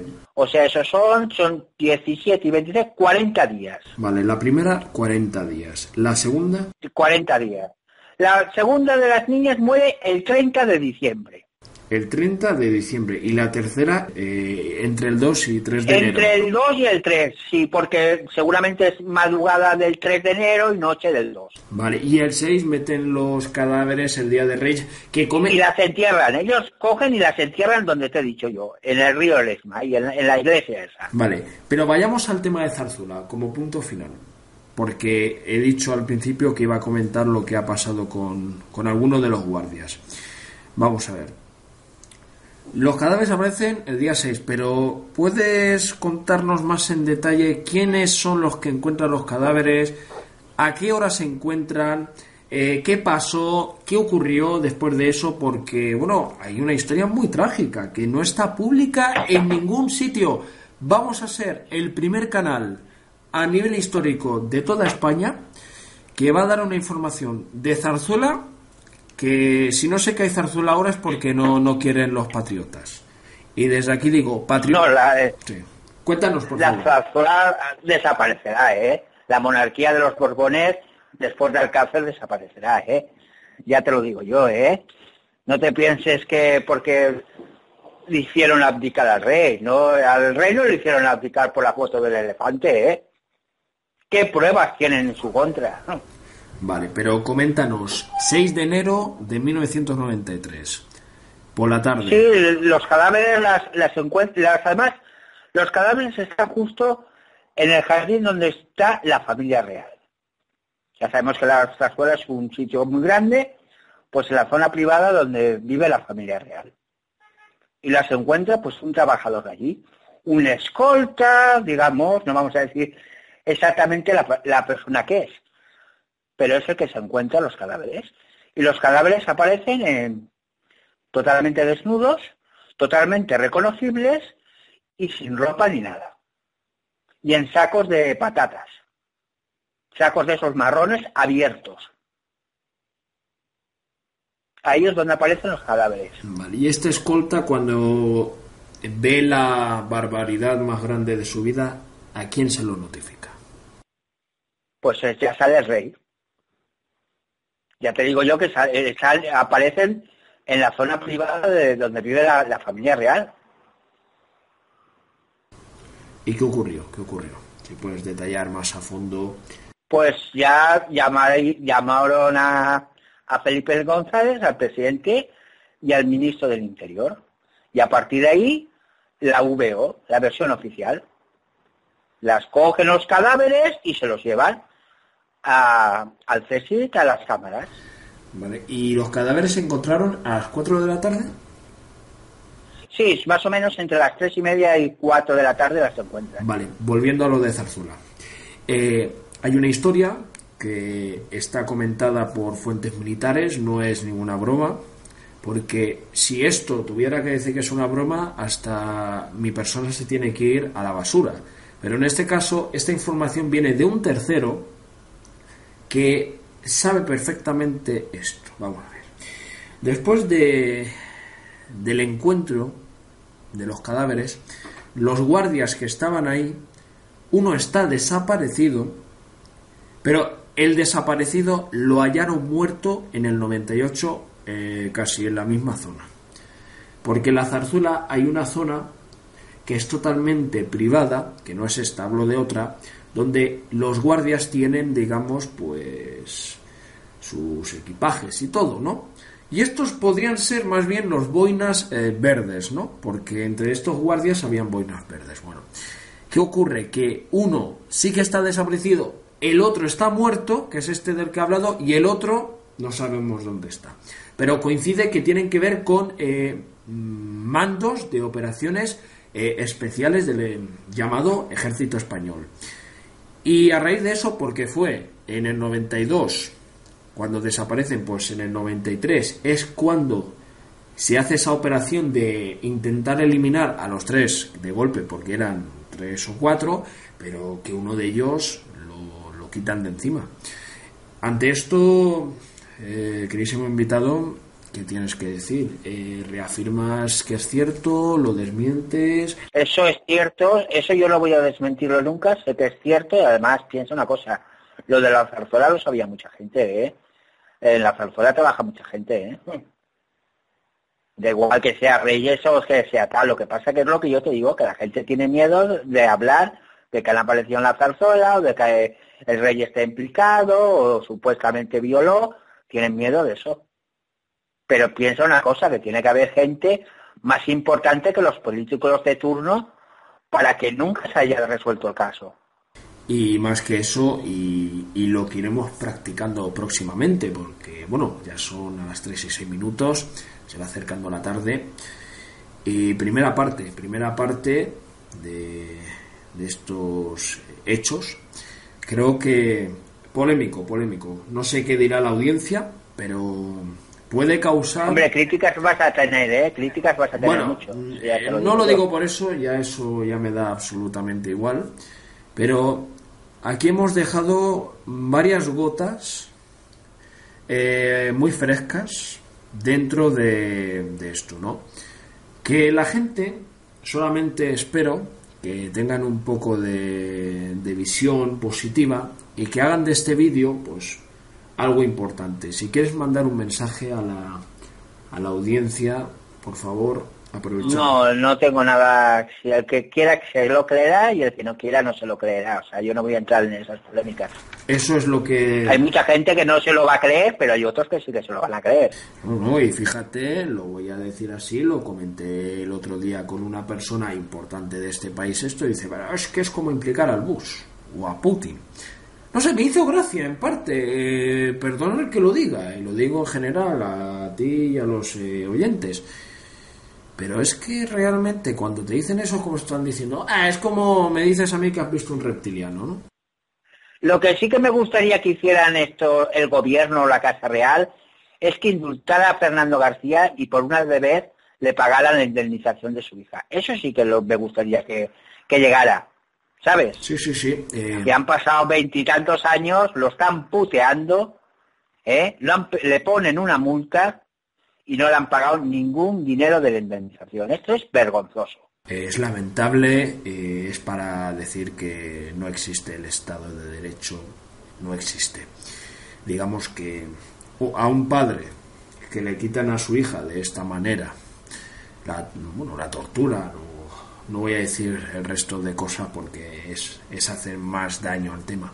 Y lo han vuelto loco, al pobre hombre le han vuelto loco. Es que Mira, eso ya te lo lo han yo. envejecido. Si cuando escuchas a su Sí. madre, a su madre, decir las cosas que ha dicho, te quedas Pues porque él, él descubrió la verdad, por eso lo callaron a él y a Blanco, lo callaron por eso, porque ellos sabían quién estaban detrás. Y no solo eso, y no solo eso, y gracias que hayas mandado ese mensaje, esto te lo va a agradecer muchísima gente, eh, señor X, que es que no me gusta ni recordarlo así porque Felipe González era el señor X de los GAL, ¿no? Pero posiblemente tú eres el señor X de los buenos. ¿Sabes? Un poco irónico. Bueno, pero es que Juan Carlos también es el que eh, eh, promovió los GAL, ¿eh? El- Es Juan Carlos y, y Felipe González. Y el padre, Los dos. y el padre de Amedo tuvo una reunión con Juan Carlos, porque Juan Carlos era la primera X de los GAL y la segunda X era eh, Felipe González, Marqués, que fue a declarar y dijo esa famosa frase que es que es de vergüenza, es que no me gusta que me estén eh, estigmatizando. ¿Tú te crees que es normal que un presidente que ha sido el brazo ejecutor de los GAL, que ha sido uno de los sádicos de Alcácer, y lo, digo así de claro, ya dije en el 25 aniversario que si se quieren querellar, que se vayan al juzgado Hombre, que si eso quieran. es verdad, piensa, No, que piensa una cosa, Juan, eh, él él, que es el gobierno, negociaba, negociaba, negociaba. con las niñas vivas y con las niñas muertas. Eso, eso es un buen. Por eso las niñas las mantuvieron tanto tiempo vivas. ¿Eh? Que 40 días la primera son muchos días. ¿Qué estaban negociando o a qué acuerdos estaban llegando? Pues Claro. cambiar los poderes de una nación, la OPA del INDE de 1999, que se repartieron el llamado botín de tantos billones de pesetas de aquel entonces, ya para último, y decir lo siguiente. Esto ha sido importante, eh, primera parte, eh, porque estamos en el último capítulo, vamos a hacer más espacios de este último capítulo y aprovechar que ya que estamos todos aquí también invitados, pues darte las gracias, queridísimo amigo especial, amigo anónimo, que te pusiste en contacto conmigo para contarme, mira, está pasando esto, está habiendo esto y a ti no te lo han dicho, te lo digo aquí para que lo sepas, porque te necesitamos y para mí es un placer colaborar para sacar la verdad. ¿eh? Muchas gracias, amigo, y si quieres añadir algo más, pues tenemos el programa. Pues nada más, gracias a ti por todo y que te vaya todo estupendamente. Pues muchas gracias, amigo, y como digo, esperamos eh, poder eh, traer esa segunda parte de este capítulo final y seguimos abordando la verdad. Muchas gracias, buenas tardes, buenas noches luego, y muy buenos días. Gracias. Es así, duro, porque voy a decir, voy a decir lo que acabo de decirte ahora. ¿Crees que no existen los rituales? Pues claro que existen los rituales. ¿Crees que matan gente? Por supuesto que matan gente. ¿Crees que no hay encargos de gente millonaria y gente en el poder que hacen sus sacrificios humanos? Pues claro que lo hay. Y Ricardo Portavales Jr. que diga esto, ¿cómo lo sabe? Porque me crié entre policías. Y al criarme entre policías, pues he hecho muchas preguntas y me he enterado de muchas cosas. No voy a decir el pecado para no meterme en líos, ni el pecado ni el pecador. Cada uno puede decir lo que le dé la gana. Bien. Pues ahora, ¿qué puedo hacer para, para que me vaya bien la empresa? ¿Qué puedo hacer para que me vaya eh, la vida mejor? Pues mira, debes hacer esto, debes hacer lo otro. Y la gente sin, se, se deja influir. Y llega un momento en que quieren más, quieren más, quieren más. Y al final ahí viene un sacrificio humano. Hay gente muy mala en el mundo. Hay gente muy mala en el mundo que dice, para hacer esto, uff, esto ya es muy, esto ya es una cosa muy, muy seria. Aquí ya tendríamos que andar, aquí ya tendríamos que andar, aquí ya tendríamos que andar con, con pies de plomo. Aquí ya tendríamos que andar con pies de plomo porque esto no se puede tocar o porque esto no...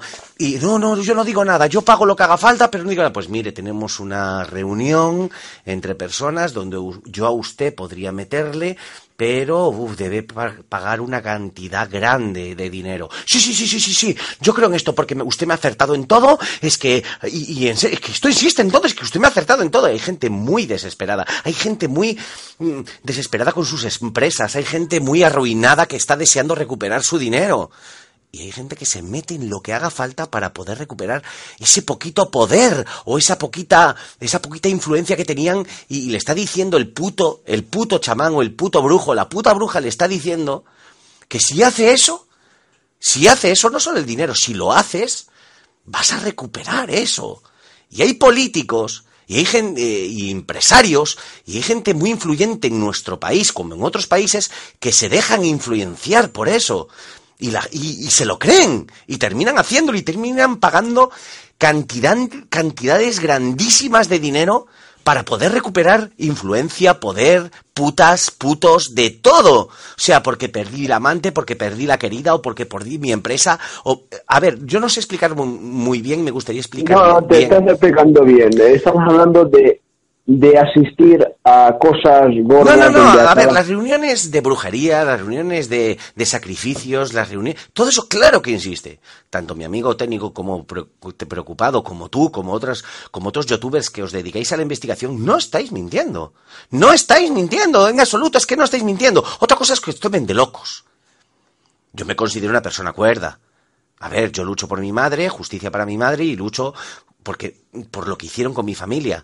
Pero es cierto que me crié, me levanté y desayunaba y comía con más de 300 policías, pero también era un niño y yo hacía preguntas. Si tú me preguntas, pero realmente Ricardo insistían los rituales, existen los rituales, realmente insisten que matan a gente, realmente insisten el tráfico de órganos, te digo, por supuesto, pero eso no lo estoy diciendo yo, lo dicen las televisiones, pero realmente hay gente poderosa que realmente se dedica a esto. Por supuesto que sí. Babilonia. Para que lloviera, para que, para, pues, por las sequías, los mayas, por un montón de. de pero, dime. Hay una cosa, hay una cosa donde no me hay quiero que profundizar. subir por la tangente, no, pero bueno. No, no, tranquilo. hay, una hay una cosa que me, que me preguntaba un señor que sigue mucho el espionaje. Me decía, el pacto de Alcácer de lo de antes a lo de Alcácer todo está conectado. Yo lo de Alcácer, yo, mira, es una, era yo un niño cuando saltó el tema de Alcácer, todo, toda España sufrió con ese, sufrió mi madre, sufrió mis hermanos, sufrí yo, sufrimos todos, tú, sufrió tu madre, sufrió tu abuela, sufrieron todos por lo de esas niñas. Pero todo el mundo, todo el mundo, toda España sabe que ahí, ahí ha habido algo más que un Antonio Anglés y que un Miguel Ricard. Pero eso no estamos diciendo nada nuevo, es que es cierto, ahí no hubo encima las autopsias de las niñas cuando salió que por lo que leí por encima, por lo que investigué un poquito por encima, que aparecían bellos públicos que Dios, a ver, que, lo digo con todo el respeto del mundo, con bellos públicos distintos a, los que además que está probado criminológicamente está está probado que está todos los estudios hechos que se encontraron eh, cómo eh, fueron forzadas por el ano cómo fueron que, Dios me perdone de verdad y que con todo el respeto del mundo digo estas palabras, pero que se han encontrado bellos públicos distintos a los de Antonio Anglés o a los de Miguel Ricard. Ah, y ahora hay otra cosa, si es que, ¿cómo pueden tener millones esta gente en sus cuentas? Es que no lo entiendo. Bueno, entonces hay una cosa. Millones de, eh, euros en sus cuentas, en, dinero. En esos años, después de lo de Alcácer, empezaron a haber chantajes. Ahí está, hombre, ahí está, Y luego, y luego Fernando, que fueron encima de Fernando. O sea, encima de un padre, tío, que estaba luchando por su hija, pero ¿quién no lucharía por su hija si yo haría lo mismo, macho? Y si Fernando escuchara esta grabación de yo, que soy Ricardo Portavales Jr., y que me crié en las colacas del Estado, y que le puedo decir que sí que hay algo más, hombre, que yo le creo, caballero. Y, que hay otros padres de las niñas que no quieren escarbar, ni quieren, ni quieren hablar de este tema. Y yo, con todo el respeto del mundo, porque tú me has hecho la pregunta, te contesto, pero también por respeto a ellos yo no voy a hablar del tema, ni quiero hablar, pero doy mi humilde opinión como ciudadano, y nada más digo que, que, claro que hay algo más, hombre, y que claro que a lo mejor ha habido rituales, como dicen en y, vídeos snaf, o que ha habido a pero, Ricardo, pero en esa misma época de los hechos, después vienen guerras entre el poder, tema de fondos reservados, que ya lo tocamos en la otra. las guerras de poderes siempre ha habido y siempre va a haber. Pero, ¿por qué chantajean, por qué chantajearon al rey Mario Eso no lo sé, amigo. y el señor de la Rosa? pero tú sabes que toda esta gente son los que tenían que ver con los fondos reservados, donde iban con el tema de la KIO, ¿ves? El tema de la corrupción. Pues parece ser que hay un link que... Claro, los de la Rosa, los Cortina, el, eh, famoso Tapias del que hemos hablado, con su millonada. flores, sí. Claro, entonces. Los Lequio. Sí. Claro, bien. Entonces, siempre aparecen los mismos nombres y alguno que otro aparece en el famoso clan de la moraleja. Gente cineasta que ha tenido que ver. me estás dando la razón con todo lo que te he dicho, tío. Efectivamente, es decir, el clan de la Moraleja está José Moreno, poder, gente que se aburre estaba lo que yo te decía. de Castro, estaba Luis Solana, estaba el sí, hay mucho, mira, amigo Juan, hay mucho, hay mucho por detrás, hay muchos nombres y apellidos que, que tu vida puede estar puede estar colgando de un hilo como hables de personas que no que no debes. O sea, aquí en España y en todo el mundo, ya no solo en España, en Estados Unidos, en donde sea, eh, depende si hablas de diferentes personas, ¿está tu vida en juego o no está? O sea, es así, depende. A ver, nosotros estamos hablando por hablar, estamos especulando y estamos hablando como dos amigos y ya está. Ahora que nos escuchen otras personas, es una conversación entre amigos, punto y pelota, ya está. Pero tampoco estamos nombrando a nadie que haya cometido un delito ni haya cometido nada. Vale, de acuerdo. Estamos hablando de lo que ha sido publicado y de lo que y nuestras propias opiniones, nada más. Ahora, que, que todo esto que hay, que hay un trasfondo detrás de gente poderosa que se dedica a hacer todas estas mierdas, que se dedica a hacer todos estos rituales, que se dedican a, matar a niños y, que a veces no, tampoco tienen por qué ser, tampoco tienen por qué ser gente poderosa, ¿entiendes? Pero hay otra gente que no es poderosa que trabaja para ellos. Ah, que amigo, trabaja para eso ellos, es- para los secuestros, para la trata de blancas, y hay gente que, que, que tienen sicarios a suelto para, para poder secuestrar y para poder matar y para poder... Gente que se aburre, sinceramente. Es que es la puerta hacia Europa, ¿de dónde venían, de dónde vienen las armas? ¿De dónde viene la droga? ¿De dónde viene, cuál es la puerta hacia Europa? Alemania, Francia, Holanda. ¿De dónde viene todo eso? ¿Cuál es la puerta hacia Europa? España. ¿De dónde sale todo? ¿De dónde viene de África todo para arriba? Heroína, cocaína, hachís. Todo para arriba. ¿Y por dónde pasa? Por la gran puerta. España, Europa, todo para arriba. Entonces. España pues interesa que esté ahí. Por cierto, ahora que estamos aquí, ¿tú qué opinas en, en este caso que hayan habido tantos asesinatos de niños que no se hayan resuelto como se tenía Uf, que hay haber mucha mafia. En el tema de los niños, eh, a ver, que yo en eso le tengo mucho respeto, ¿vale? Porque tengo sobrinos y porque tengo familia. Yo, sinceramente, en, el- en eso le tengo mucho respeto. Yo, yo lo único que puedo decir es que, a ver, los haylos. O sea, hay auténticos hijos de puta que no solo trafican con niños, y no estoy eh, diciendo nada nuevo, o sea, sino que hay auténticos hijos de puta salvajes que quieren ver morir a niños. O sea, quieren verlos morir directamente. Hay gente que paga por ver morir a un niño, supuestamente. O sea, hay gente que paga, están tan aburridos, hay ricos supermillonarios que están tan, tan, tan, tan aburridos, podridos tanto de dinero, que el aburrimiento el dinero te lleva a, a- las más grandes imaginaciones. Yo he llegado a vivir algunas cosas. O sea, eh, quiero ver morir un niño y, y, lo- y hay gente que se ha cumplido ese sueño. O quiero ver cómo violan a una niña. O quiero ver cómo le pegan un tiro a un tío. El dinero manda. El dinero manda. Estás diciendo que se paga por ver ese tipo de cosas Hombre, aquí por supuesto, no es nada nuevo. Los vídeos SNAF que no- nos, nos los inventamos nosotros, los vídeos SNAF existen. SNAF o SNUF, como se digan. Pero los, Sí, los vídeos SNAF existen. Y hay gente multimillonaria que paga millones por, por mirar, por mirar, por mirar a niños, por mirar a adultos, por mirar a abuelos, a abuelas, por mirar todo. O sea, hay gente que, que ya te digo que está podrida de dinero y se aburren. O sea, no creas que porque tengas miles de millones de euros o tengas dinero, ya me voy de fiesta, me compro ropa, me compro un yate y cuando tienes todo eso, ¿qué? Te aburres y quieres otras experiencias. Y hay, Vale, yo- y hay tíos que están, que están aburridos y tiran pues para otras cosas. Algunos invierten en NASA, otros invierten en, yo que sé, en cocaína, otros invierten, hay gente que no se mete en narcotraficante, pero invierten en cocaína. Hay otros que invierten en armas, hay otros que invierten, hay, hay narcotraficantes que no tienen dinero, pero hay ricos que realmente ponen el dinero para, para poder vender. Pero lo mismo la trata de blancas, la trata de blancas no me lo estoy inventando yo, es un hecho. O sea, la trata de blancas está, está, está grabada a fuego en el planeta Tierra. Está grabada a fuego. La trata de blancas, la esclavitud humana sigue y seguirá siendo un hecho. Es así. Vale, entonces, por ejemplo, de, de tantos casos que hay de los últimos 25 años, ¿de cuál sospechas que pueda estar relacionado con cintas, con rituales?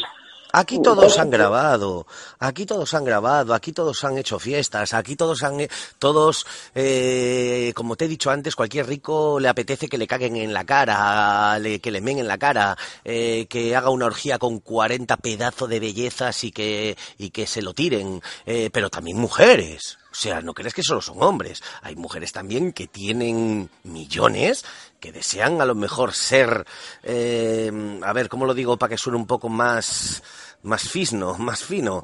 Eh, hay, hay mujeres que, que, que también quieren a lo mejor ser penetradas por, por cuatro, cinco o seis hombres. O sea, aquí hay de todo. O sea, en este, en este planeta hay de todo. De todo. O sea, lo que se te ocurra en tus más pesadillas en la cabeza con dinero se puede conseguir. O sea, es así. Y realmente que las grabaciones y niños desaparecidos y, y por órdenes de eso sigue, seguirá y lo hay. O sea, es así. Y seguirá haciéndolo. Lo, lo, lo, lo, lo, lo- lo bueno es que hay que cruzar los dedos y decir, hostia puta, que no me toque, coño. Que no me toque, que, que me llega por ahí un gilipollas y se lleva a tu hija, se lleva a tu hijo y, y que no. O sea, ahora, que hay que luchar contra, contra, contra todo eso, sí. Que existe, sí. Que es una película, no, no es una película, existe en verdad. O sea, eh, y España, España es un país más como en otros. Como en otros que pasa lo mismo. Y una cosa, porque como esto está centrado en España, sobre todo, eh, a ti personalmente eh, te consta, te consta que ya sabemos que sí, pero te consta de gente con nombres que hayan participado sí, evidentemente, pero no los voy a decir. Yo esos nombres no lo digo. Yo hoy por hoy, mira, yo el día de mañana yo soy joven todavía, tengo 40 años, yo pasé una vida muy chunga. Bueno, chunga, a ver, he conocido a mucha gente, tengo, tengo una vida distinta a todos los españoles, es cierto, pero aprendí algo aprendí algo. O sea, conviviendo y comiendo, cenando, desayunando con mucha gente arriba, como yo les suelo decir, yo aprendí y puedo decir lo que me dé la gana, pero también demuestra que has aprendido algo. Y es que hay veces que hay que meter la lengua en el culo. O sea, puedes, puedo decirte todo lo que te he dicho, pero yo no voy a nombrar a nadie, evidentemente, que investiguen, ahí están los periodistas. Vale, evitando dar nombres. De tantos grupos que hay en este país, ¿cuál es, según tú, el grupo, grupo, grupo por poner un nombre ficticio que ahora mismo o llevan 25 años haciendo esto. Un ejemplo, pongamos así. Que hayan grupos de banqueros, gente de la economía, gente de la política o un presidente de gobierno, no sé. Es un ejemplo. Pero si tú mismo lo estás diciendo. Lo que pasa que yo no lo voy a decir, lo acabas de decir tú mismo. Vale, entonces... Lo acabas de decir tú mismo, amigacho, es que no lo voy a decir yo. Pero si la gente no es tonta, la gente de España no es tonta. Y si nos centramos solo en España, la gente de España, los españoles no son tontos. No son tontos. O sea, claro que hay grupos, claro que hay banqueros. Y volvemos a lo de antes, que el dinero te crea tu ilusión. Y el dinero crea tu deseo. Y el dinero crea lo que tú quieras. Ah, el dinero no es todo en la vida. Mentira. Mentira. Mentira, mentira, porque con dinero mañana eh, me voy a Estados Unidos, eh, tengo un cáncer y hago lo posible para que si es que hay laboratorios, hay... Eh, y no me lo estoy inventando yo, ni es porque vea muchas películas ni muchos documentales, es que me crié con policías.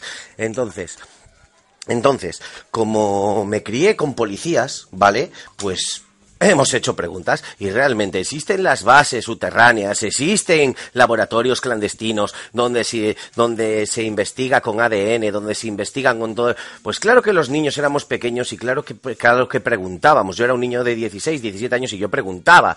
Y evidentemente existe, sí existe, sí hay laboratorios clandestinos, sí hay laboratorios que la iglesia, si supiera lo que realmente pasa a sus espaldas, echaría las manos a la cabeza. Pero no, no echaría las manos a la cabeza porque la iglesia también sabe de esas cosas, también sabe de la investigación, también sabe de la investigación, perdona, y el desarrollo que se hace con cuerpos humanos. Lo que pasa que, claro, esto no lo digas porque dices, este está loco, no, no está loco. Este chaval ha vivido, ha vivido las cloacas del Estado y este chaval ha escuchado muchas cosas. O sea, que han desaparecido personas, niños, mujeres, hombres, abuelos, abuelos, que no aparece el cuerpo por ninguna parte, que se han investigado con ellos, que se han, que los han troceado, que los han, los han llevado a un laboratorio, que se han hecho un montón de experimentos. Eso existe. Es algo, es algo increíble lo que estás contando y además. No, no, no, no, es que eso existe. Eso existe. Eso existe. Entonces, como, entonces la gente es tonta que dice, quiero donar mis órganos para la ciencia humana. Si ya te lo está, si ya lo estás diciendo tú. Si que lo estás diciendo tú, si eres un poco inteligente ya te estás dando cuenta. Claro, esto es como por ejemplo cuando Lo que pasa es que eso es legal a ojos de la ciudadanía. O sea, eso es legal. Voy a donar mis órganos. De acuerdo, esto es legal. Pero claro, ¿y si hay un laboratorio por ahí clandestino supuestamente que rapta a vagabundos Ah, no, eso son películas. No, perdone, no son películas. Eso existe en la vida real. Joder, qué fuerte. O sea, es muy fuerte. O sea, estamos entrando en el plano oscuro. No, no, oscuro no, es que existe, amigo Juan. o sea, la gente que diga que eso no existe es ignorante. O sea, que yo soy, que yo tengo miles de millones y quiero investigar una vacuna contra el cáncer, una vacuna contra la leucemia. Necesito cuerpos, o sea, necesito hacer experimentos. no me llegan los fondos, no me llegan lo que me da el gobierno. O sea, hay que tirar por otras vías. Y si hay que tirar por otras vías, pues entonces vamos a lo clandestino. China, Japón, todos tienen laboratorios, todos investigan. Entonces, ¿qué, o sea, ¿de dónde vienen los clones? O sea, solo aquí solo se clonó a la Dolly.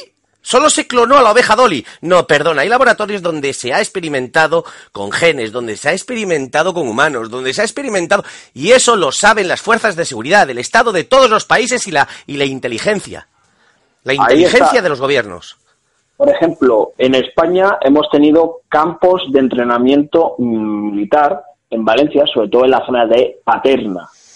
Hay que recordar sobre todo que había, eh, sobre todo a finales de los 80, Sí. que se detectó la famosa base de Paterna, donde había gente de Colombia y de Israel, que venían por motivos que no sabemos, porque algunas cosas están clasificadas, pero como bien sabes seguramente, Poquito después se desarticuló, estando Mayor Oreja como ministro, ministro del Interior, un laboratorio de drogas de estupefacientes. Pero vamos a ver, los laboratorios de drogas están a la orden del día, se experimenta con nuevas drogas. O sea, lo mismo que te he hablado de humanos, también se experimenta con otras drogas. Entonces, ¿para qué tenemos médicos? ¿Para qué tenemos científicos?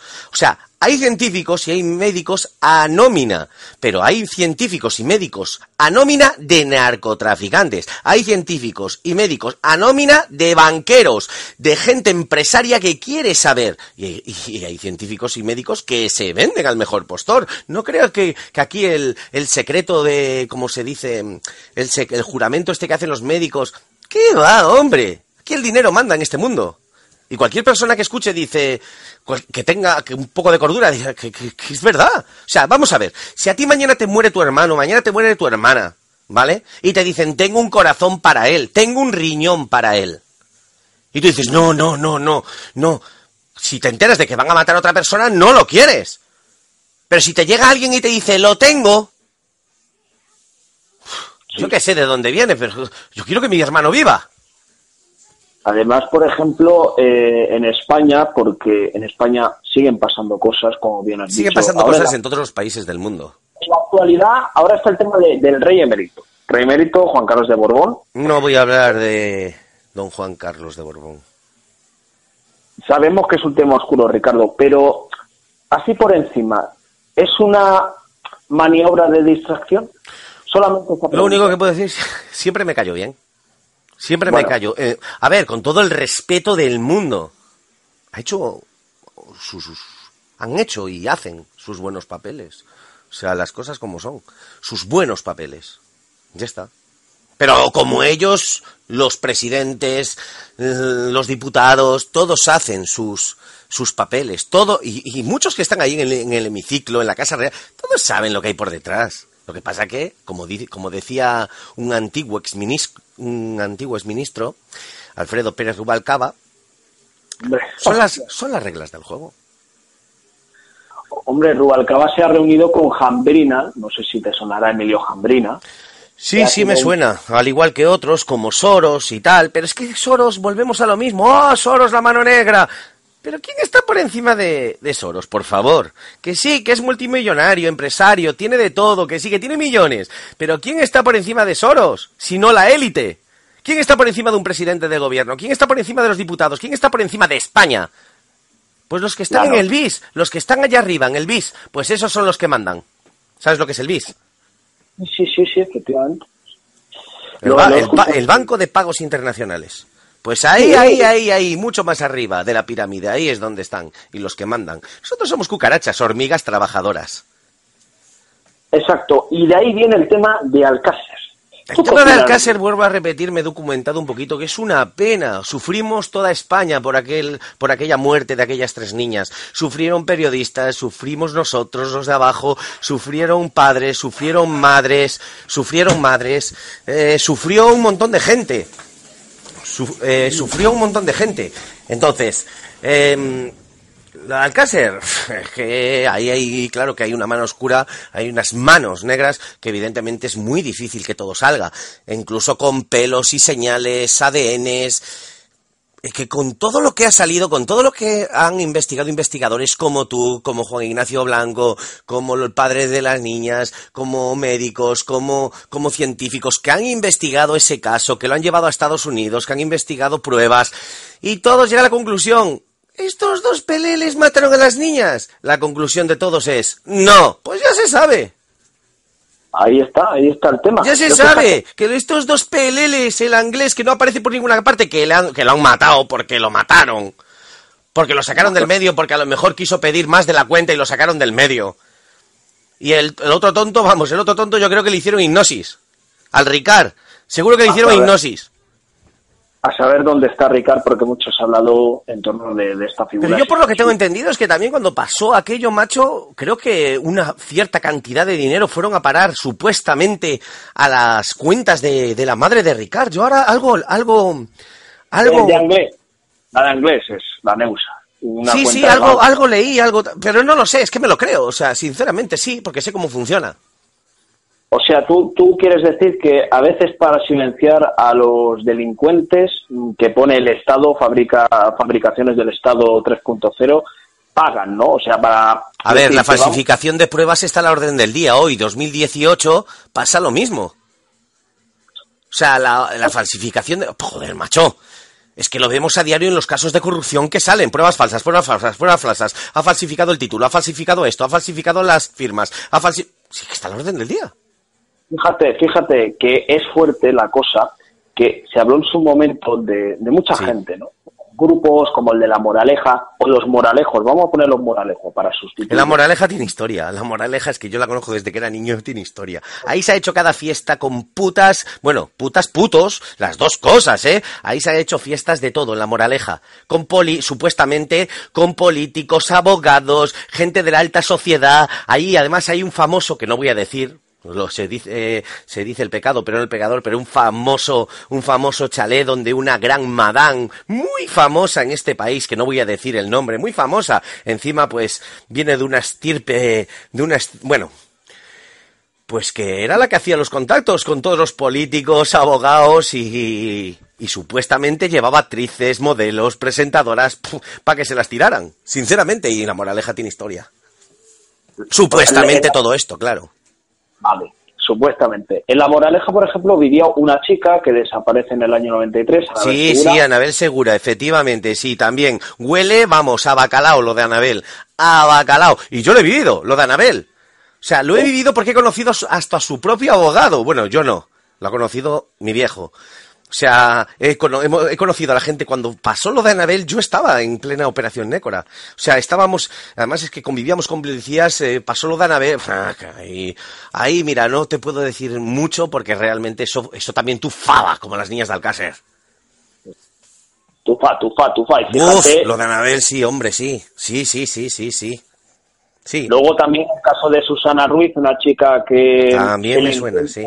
También. Un, un lugar abandonado, luego Jonathan eh, Vega Barrún, que es un Muchas, chiquito- a ver, a ver, estamos con lo de antes, amigo, amigacho. Estamos con lo de antes, estamos con lo de antes. El dinero manda. O sea, Claro. que quieres ver morir a una persona, que quieres ver cómo la pegan, que quieres ver cómo, la, cómo le aplastan la nariz, que quieres ver, que quieres ver cómo la pasan una sierra por la cabeza, que una motosierra, que quieres ver cómo le cortan un brazo, que quieres ver cómo a un pavo le cortan el dedo, que quieres ver, que lo vas a tener, con dinero lo tienes.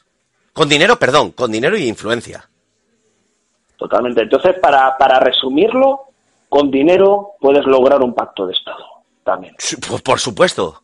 Además, no lo Ahí- ya no lo dices tú ni lo digo yo, lo, lo dijo un gran presidente de Estados Unidos. No me acuerdo ahora el nombre, pero lo- eh, por lo que yo leí, lo dijo un, un presidente de Estados Unidos. Los grandes países y los pequeños países, se- eh, como dijo, se hacen con armas, prostitución, no sé qué más ahora mismo. Eran tres cosas, tres cosas dijo, tres cosas dijo, pero eso era cierto algo dijo, putas, prostitución, armas. Bueno, tres, fueron tres, lo tengo que buscar, lo tengo que buscar. Por ejemplo, eh, ha habido varios escándalos como el supuesto, digamos, supuestamente asesinato de Botín, que es más supuesto que Sí, otra sí, cosa. eso se ha hablado mucho, se dice mucho. Yo realmente, sinceramente, lo de Botín lo desconozco. O sea, que se lo han cargado, que se lo han quitado el medio, pues puede ser. Eh, que le ha dado un infarto al hombre, pues también puede ser. Pero claro, es algo que no me he documentado, algo que no lo he visto, entonces, ni me he documentado, ni lo he visto, ni me he documentado. Entonces, tampoco me he indagado, o sea, no- tampoco he indagado mucho en el tema. Pero que posiblemente le hayan dado matarile, puede ser. Que le ha dado un infarto, también puede ser. Es increíble, es increíble. Pues entrando en la fase ¿Que sabía final, mucho botín? Sí, hombre, claro. Mucho, eso muchísimo. de cajón. Además, estamos hablando de uno de los personajes, si incluimos Fernando Fernández Tapias, ese grupo principal de banqueros de, Sí. por ejemplo, Emilio Ibarra, un jesuita de renombre, porque los Ibarra tienen mucha historia. Sí. Luego, Luego también Mario Conde se relacionaba con el famoso Luis Valls, del Opus Dei. Bueno, ver, es que, es que el Opus, a ver, yo siempre digo, y lo decían incluso los policías, eh, yo he tenido muchos escoltas, lo decían, el Opus es España. El Opus es España. Total, total, total. O sea, tanto de izquierdas como de derechas, ¿eh? PP y PSOE. Estamos relacionando todo, aunque cuando lo escuche la masa, espero que sea consciente de lo que está oyendo. Eso también. A ver, es que el Opus es España. ¿no? Y los jesuitas, Claro, claro. Claro, claro. Exacto. O sea, fíjate, fíjate, si vamos relacionando del 92 al 99, Sí. ¿quiénes son los que dan los últimos gobiernos al PPSOE? Jordi Puyol. Sí, sí, sí, sí. sí. Jordi Puyol. ¿Quiénes son los demás participantes? Vale, los, hay un grupo importante de empresarios, todos ellos son em- con empresas en el IBEX 35. La monarquía, encabezado y representado por el Borbón, la aristocracia en la que destaca una mujer y sus hijos. Esta familia dispone de muchas fincas por todo el territorio nacional, son grandes terratenientes. Algunos miembros del antiguo régimen. Luego están los representantes de la Iglesia española, dos religiosos. La Iglesia en la época de Franco ya tenía mucho poder y ese poder que tenía no estaba dispuesto a perderlo. Estamos hablando de las altas esferas de la Iglesia española, encabezadas por Antonio, un gran aficionado al dinero, poder y lujo. También hay un juez y un fiscal de la Audiencia Nacional, un comisario de policía y una gran representación de políticos de todas las regiones de España. Luego hay un periodista muy conocido y famoso. Los banqueros firman pactos de alcance con IBEX 35, aristocracia, monarquía, iglesia. Luego está la parte de extranjeros, todos ellos muy conocidos y todos europeos, pertenecientes a los países ingleses, italianos y Países Bajos. El crimen de Alcácer es un crimen internacional, porque para ciertos negocios necesitan a gente extranjera. Eh, también quiero añadir, si me permites, una información adicional. Tenemos la monarquía de Bélgica también, que entra en este pack. Y es muy interesante porque estamos vinculando a los Países Bajos, que es un país en concreto que tiene 17 millones de habitantes